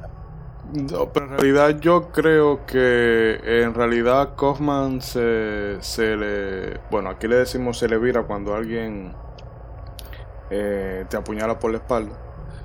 Que No, Kaufman... pero él, él le reclama a ella al sí, final. no, pero Él es que él, él le reclama, pero yo creo que es más, porque Dalia habla de un paraíso, de que eh, va a haber felicidad, va a ser todo eterno, pero sin embargo, la manifestación de lo que se está viendo no es para nada paradisiaco, y Kaufman lo que dice, oye, pero tú me prometiste a mí que iba, que iba a pasar, o sea, que íbamos a estar en un paraíso. Pero esto se ha vuelto una loquera y a mí casi me matan, porque cuando uno llega al, al café ese, cuando sale del, de la alcantarilla, a Kaufman lo están por matar. Y yo creo que ahí es que él dice, no, pero la- lo que esta tipa me vendió no es lo que me está pasando. Creo yo que es por eso. Pero eso es lo bueno de Hill, que admite 20.000 interpretaciones. Exacto. Entonces, eh, yo, ya para terminar mi comentario, ya que voy a, a- voy a salir eh, voy a salir Dale, dale. eh, bien. Entonces, voy a hablar de las dos chicas de, de Civil ¿Qué y? ¿cómo que se llama la primera? Eh, Lisa. Va a hablar de sus, de sus cuerpos, de sus contornos. sí, que la enfermera, ¿cómo que se llama? Lucy. Sí, Lisa, Lisa. Garland. Lisa. Tiene un buen escote, es una enfermera muy bonita, eh, tiene una muy buena sonrisa y es lamentable que termine como termine en el juego, que esa escena de cuando uno ve que ya se comienza a desangrar y eh, esa escena es una escena muy muy triste, es muy triste en esa parte de ese juego. Pero tú te fijas Y- que todo tiene un significado en este juego, porque hasta la ropa que tú estás mencionando, muy sexy de ella, eh, más, o no muy super sexy, pero más sexy de lo que son normalmente las enfermeras, todo tiene su sentido ahí, psicológico en este juego. Pero termina la idea. Exacto. Entonces, eh, esa escena muy, muy, muy triste. Pero hablando ya físicamente de las damas, pues Civil, una rubia, eh, también eh, muy bonita eh, y tiene un cuerpo muy agradable. También la enfermera tiene un escote muy bonito dentro del juego. A las damas le- le, Lo que te gustó ahora fueron los escotes, le entonces. hicieron muy favorable. Los le- la- personajes favoritos. bastante bien. A las damas. personajes favoritos son los escotes. ¿Eh? Tus personajes favoritos del juego son los escotes. No, no, no, no, no, no, no. Estoy hablando de de los personajes, tú estás hablando del- de, los, de los escotes nada más. Claro, porque de los personajes. ¿Qué fue lo que te gustó? ¿O cuál fue tu personaje favorito? Porque está hablando mucho de escote. No estamos. Dime, ¿de qué, que estás hablando? Ronzo, Sí. ¿Cómo fue? has visto la luz, has comprendido la verdad. Hoy No, pero no, un no, yo estoy, iluminado. Estoy ayudando en la guía, en la guía para que me hable de los personajes, porque los escotes ya lo hemos visto. Bueno, en fin. eh, con el personaje realmente que, que todo el mundo se caracteriza como, como mundo ha dicho con Harry. Porque Harry es un libro abierto, un libro en blanco. Entonces, al ser un- una persona tan simple, un eh, una persona que lo que está buscando es simplemente un objetivo de encontrar a su hija y no piensa eh, en, en por propia por su propia cuenta en lo que está realmente pasando o sea, por eso le deci- decimos que Harry es uno de los personajes más aguerridos del juego, porque le pasan tantas, tantas cosas y ve tantas, tantas, eh, tantos eventos extraños y aún así sigue hacia adelante. Y no en ningún momento del juego se para a pensar, pero ¿qué es lo que está pasando realmente en este lugar? Él solamente quiere encontrar a su hija y, y salir de ahí. Eso es el instinto materno. Él se hubiera suicidado si no tuviera la hija, pero el instinto materno, porque Ha- Harry es toda una señora, eh, lo mantuvo, lo mantuvo siguiendo adelante. Bien, que bueno. olvida de Cherry bastante rápido al final, igual, ¿eh? Le dan un bebé nuevo, listo. Tal cual. Ya, sí. Todo muy normal. Y, Y ah, tú- y, y el duelo por mi hija, no importa, tengo una nueva. Sí, tengo una, una pareja que es civil y tengo una nueva niña que es mi hija, solo que ahora con, con más power. Porque No, pero Ellos no, ellos dicen que es una pareja. ese final no es, ese final no es canon y usted sabe por qué. no, no es canon, no, no, yo sé que no, pero Pero bueno, vamos a darle paso a Edric que comente algo porque ya hay que ir cerrando el negocito. Eh, Edric. Silent Hill es una verdadera obra de arte, un juego muy bien hecho, que aunque gráficamente no ha envejecido para nada bien, de hecho en su, en su misma época los gráficos del juego no eran los mejores, el gameplay sí se ha mantenido a pesar de los años con la misma densidad y con el mismo efecto en quienes lo intentan jugar. Quienes no hayan probado esa joyita, yo les recomiendo que lo hagan porque en realidad les va a brindar una experiencia que muy pocos juegos de ese género o de cualquier otro puede dar. Ya. Eh, ¿y Sí, con pero- qué personaje te quedaba? Me quedo con el protagonista con con, el hombre, Harry. espérate, que se- con Harry. Y no porque le guste el pote, no, que es con Harry. No, pero Harry es un hombre decente, a diferencia de la gente de, Silent- de, de Resident Evil que andan metiéndose Harry hierba por un decente. tubo. Harry usa eh, curita y cosas para sanarse y lo de Resident Evil, droga, hierba. Mira, voy a, voy a tomar una segunda respuesta para la pregunta, porque el comentario que quería hacer al inicio era para que no se me olvide, porque lo tenía pensando hace un ratito. Ok. El personaje favorito de Silent Hill mío es Cabeza de Pirámide. Ah, bueno, sí, ¿Por de qué? de mucha gente. ¿Por qué? Porque ese personaje, desde que te sale la primera vez, es una verdadera zozobra cada vez que te sale. Y tú nunca de- le pierdes el respeto el juego entero. Sí, es verdad. el juego entero tú no le pierdes el respeto a este personaje porque está muy bien combinado cuando él aparece con la situación donde te aparece, como lo que te está pasando, cuando te aparece y tú estás como medio vacío, que no hay mucha energía. Mire, cabeza de pirámide eh, es un personaje de uno de esos villanos malos de juego que son memorables. Y Harry, Es- y Harry en Pero la ese- 1, claro. esa va a ser Harry ya- en la 2. Eh, esa. Guarda ese comentario para que lo saque de nuevo el año que viene.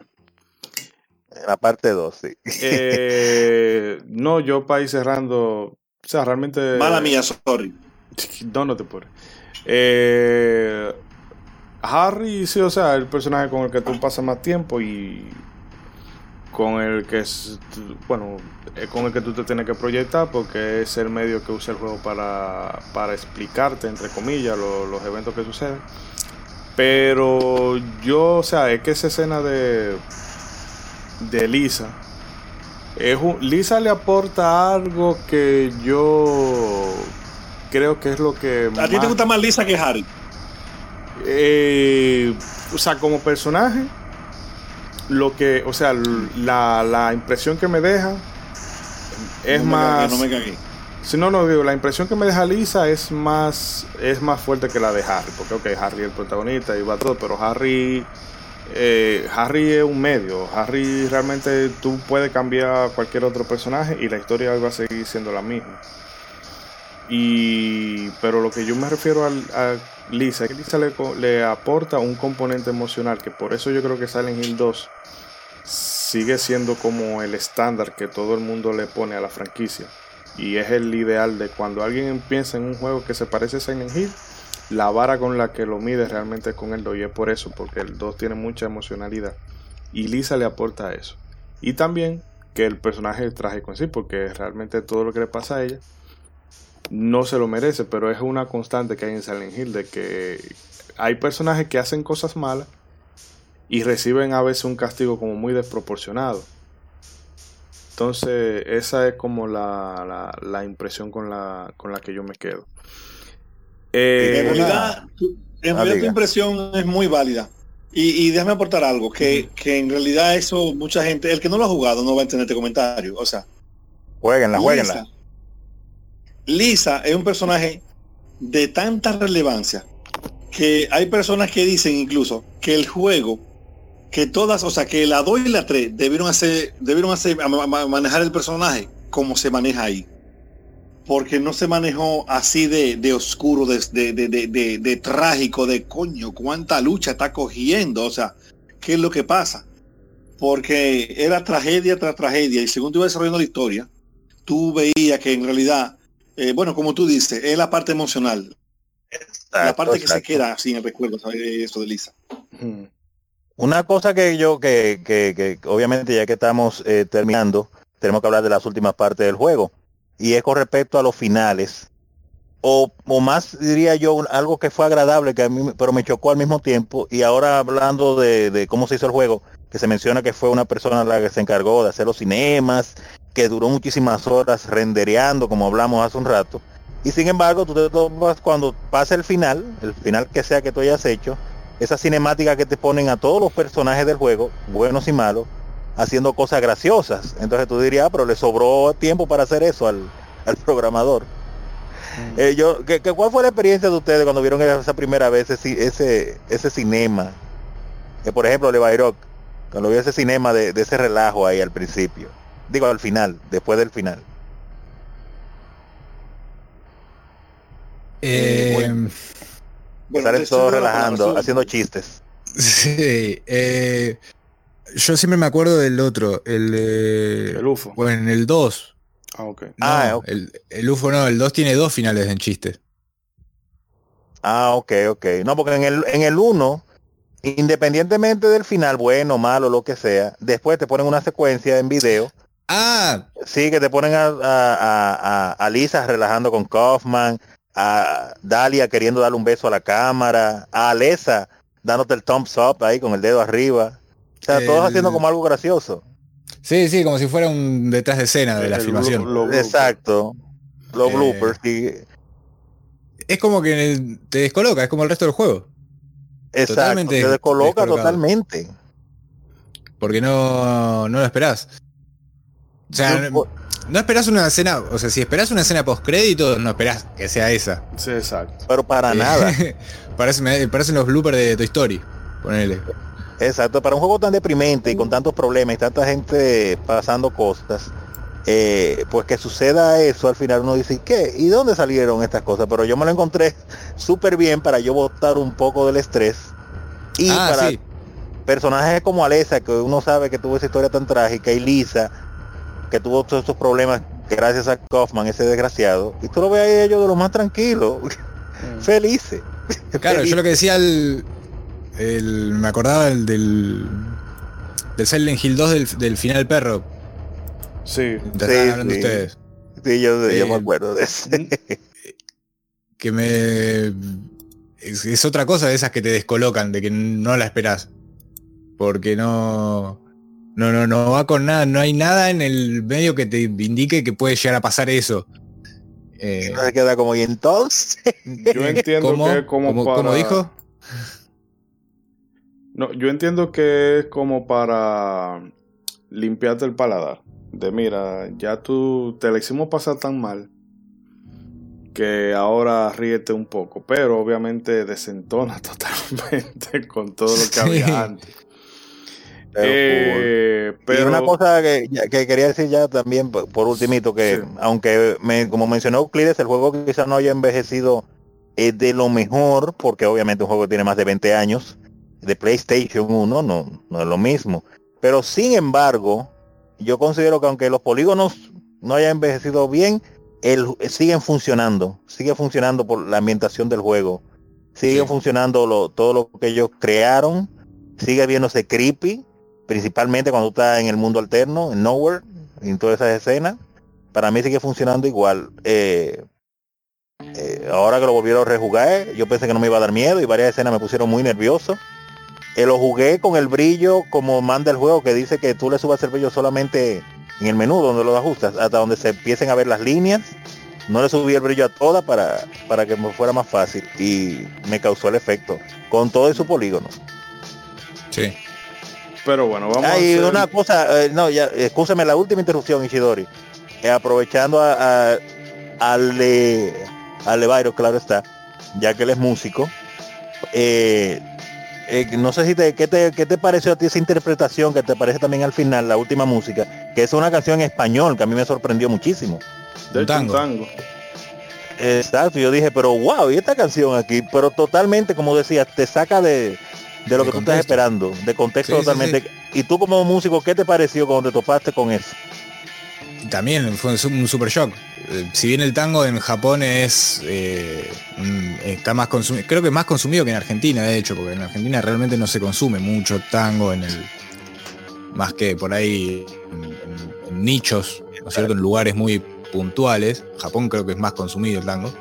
Eh, un tango cantado por una argentina en español en un juego japonés que, se hab- que está basado en la historia en Estados Unidos es como también what ¿Qué, qué, qué qué- qué estoy escuchando?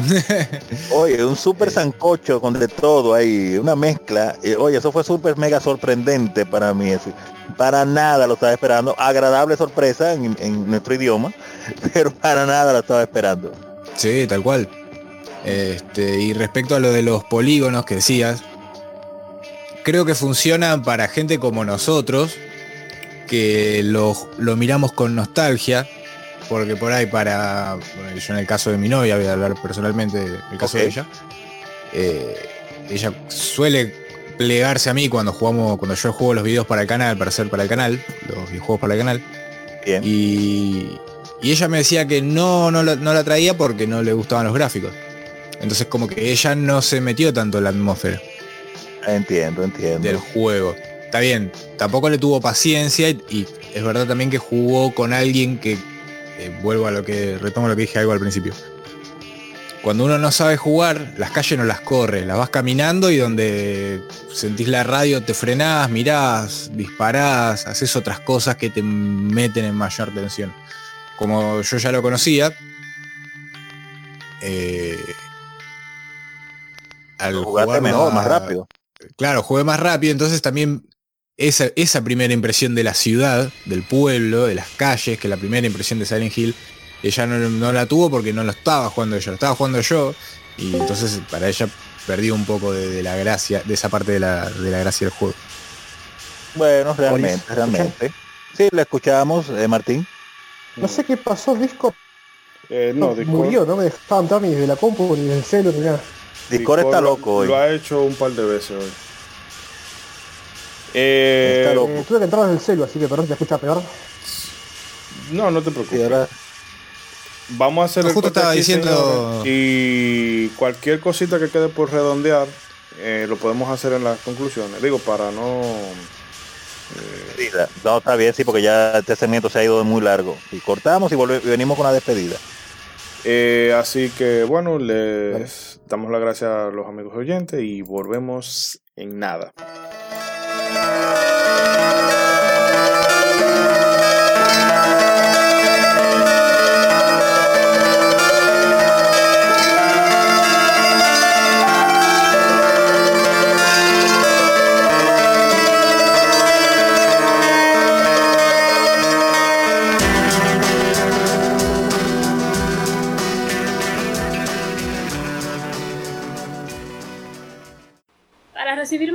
Nuestros contenidos, no olvides suscribirte a nuestras redes sociales. Búscanos como Modo 7 Podcast en Facebook e Instagram y como Modo 7 Pod en Twitter. Modo 7 Podcast. Síguenos.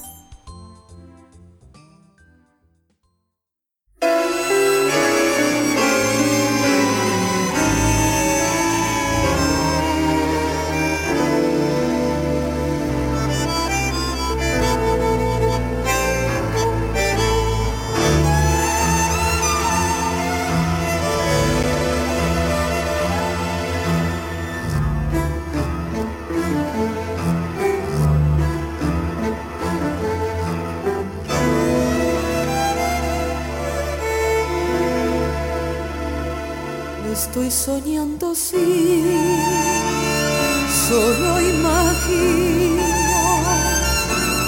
Todo es real, que. Y bien amigos, vamos a despedirnos a ritmo de tango. Eh, bueno, que realmente e- ese tema de Silent Hill vino de maravilla para la ocasión y por los invitados. Eh, y nada chicos, a despedirnos. Eh, bueno, bueno, vamos a empezar con el mismo orden, Rosso, dígame a ver. No, no, eh, claro está agradecer a todas las personas que nos están escuchando el día de hoy. Muchas gracias por seguirnos y por haber disfrutado de este podcast que nos llegó a, a revivir este juego que definitivamente es uno de los pilares en la industria de los videojuegos y en el género del horror definitivamente un antes y un después. Muchos han copiado definitivamente de ahí, pero muchas cosas aquí fue que comenzaron, esas, esas cámaras magistrales. Y claro está, eh, agradecer ampliamente a nuestros queridos compañeros de otro canal de jueguito, al señor Levairo y a Martín, que estuvieron aquí con nosotros desde Argentina. Eh, hablan ustedes ahora, que ya estamos en la despedida. Eh, bueno, Bueno. te agradecemos. Uy, mira, cómo te pisé. No, hable, por señor. favor. Hable, Por favor, caballero. Te agradecemos, Ronzo, y a todo el resto del podcast de modo 7, la, la invitación. Eh, encima es un juego del que a mí me, me gusta mucho hablar, es uno de mis juegos de terror favoritos, por lo menos la saga, que significó mucho para mi formación videojueguística. eh, y ha sido un gusto hablar con ustedes y compartir opiniones al respecto. Definitivamente debe estar en el, en el, en el, en el catálogo de todo videojugador. Eh, diga Levairo. Sí, eh, comparto, eh, tiene que estar. Es un en más have jugar este, este juego. De hecho nosotros con Martín en los análisis solemos calificarnos, le pusimos 9. Eh, no le pusimos 10 porque ya te digo, los gráficos no, eran buenos inclusive para la época. Y bueno, agradecer a Ishidori, Ronzo, eh, a gente que cobra y Edric la invitación al, al podcast de modo 7. Eh, y agradecerle a Martín que, que también se copó. A, a hacer Claro, otro claro. canal de jueguito. Ya que estamos, le agradezco a él también. Y yo te agradezco vos, bien todos revelosos. Otro canal de No, jueguito pero- con H. La H al final es clave. Eh, Edric, Silent Hill es una obra de arte. Es un juego que soportaría muy bien, con algunos ajustes quizá, un remake completo actual sin cambiarle casi nada. Mm, Las personas que no lo hayan jugado hasta el día de hoy les recomiendo que lo hagan para que comprendan por qué este podcast ha durado tanto tiempo y ninguno de nosotros está aburrido de hablar de Silent Hill. Exacto. Hecho, no quisiera sí. hablar más cosas. sí, eso iba a decir, quedan cosas, pero eh, el tiempo es el Quedan que cosas, muchísimas cosas. Pero nada, cuando volvamos a traer el 2 y el 3, siempre vamos a tener que hacer referencia a este primero, así que eh, siempre va a haber una oportunidad. Eh, Claro, Eric, claro. La gente cobra. Bien. Eh, no, voy a- no me voy a extender mucho. Porque si no, nada más digo buenas noches y ya. pues ya tú diciendo eso, pone a la gente en, en- en aviso. Eh, Silent Hill marcó un principio y un después en lo que tiene que ver con la categoría de juegos de miedo dentro del mundo de los videojuegos. Si bien sabemos que antes de Silent Hill habían juegos pioneros como Clock Tower, el mismo Resident Evil, y como la saga Alone in the Dark, Silent Hill vino a diferenciar lo que era un juego simple de terror a un juego donde el fundamento principal no eran los sustos, más bien trabajar con la mente del jugador. Por ende, entonces y por consecuente, Silent Hill siempre va a ser una de las sagas más memorables dentro de los videojuegos por su estilo único y por ese ambiente que tanto nos puso los pelos de punta cuando le pusimos la mano por primera vez en el 1999. Aunque Konami la haya fusilado. Sí, lamentablemente. Es un honor para, para aquí el, equipo de modo 7, tenerlo ustedes, a Levairog y a, y a Martín. Muchas gracias por, por estar aquí presente. Y esperamos que próximamente y en otros pocas también se nos puedan unir también y nosotros eh, poder participar en algún algún evento que ustedes tengan también. Si le, aquí de, de manera cordial le damos un abrazo y principalmente yo que es la primera vez que hablo con ustedes y y, y qué bueno que Y darle a suscribirte y darle a me gusta, eso es lo que tiene que hacer. así mismo suscríbanse y denle a la campanita así como- y contale a tus amigos y amigas. Sí. Así mismo y qué bueno que fue para este episodio. Y qué bueno que para este episodio, casi acercándonos ya a la noche de Halloween, a la noche de, de- que eso es una un, un evento que se cele, que ya se está casi celebrando, pues un juego que realmente ha marcado pauta. y que a pesar de que Konami ya no es la misma que la compañía que amábamos tanto en, a- en aquellos Para nada, para nada. sí, Ni de lejos. Exacto. A pesar de todo nos ha dejado ese legado. Y nos duele mucho saber cuando juegos como PT fueron cancelados porque llevaban esa misma línea, esa misma línea de, de- de terror psicológico que Kido Kojima no estaba transmitiendo con, con este caballero. eh, no me recuerdo ahora el nombre, Ishidori, no sé. Guillermo del Sí, Toro con y Guillermo Norman Norman. Exacto. Exactamente. Pues es muy lamentable que esos tipos de proyectos hayan sido cancelados por mediocridad de, de, de, de, de- de decisiones ejecutivas. Pero ya terminando con Silent Hill, pues, pues excelente juego. Eh, Le, iba, estás, estás, estás desmuteado, ¿eh? Exacto. Le iba, hola. Y bastante. ¿eh? Estás desmuteado, estás hablando. No estoy Ah, hablando. disculpa. Y bastante. No, me decía que estaba desmuteado yo, pero yo no estoy hablando. Ah, Estoy, des- estoy desmuteado, pero no estoy hablando. Ok, ok. Muy bien. y bastantes horas que nos dejó. Muchísimas ya. Muchísimas gracias por escucharnos y nada, sigan como siempre eh, llevándose de las recomendaciones de la OMS de su país. Y nada, pasen muy buenas noches y siempre hagan No venga. a otra Ok, persona a ya, su lado. dejemos- ya, No, ok. no, no, no, no, no, no. Antes No, de, venga.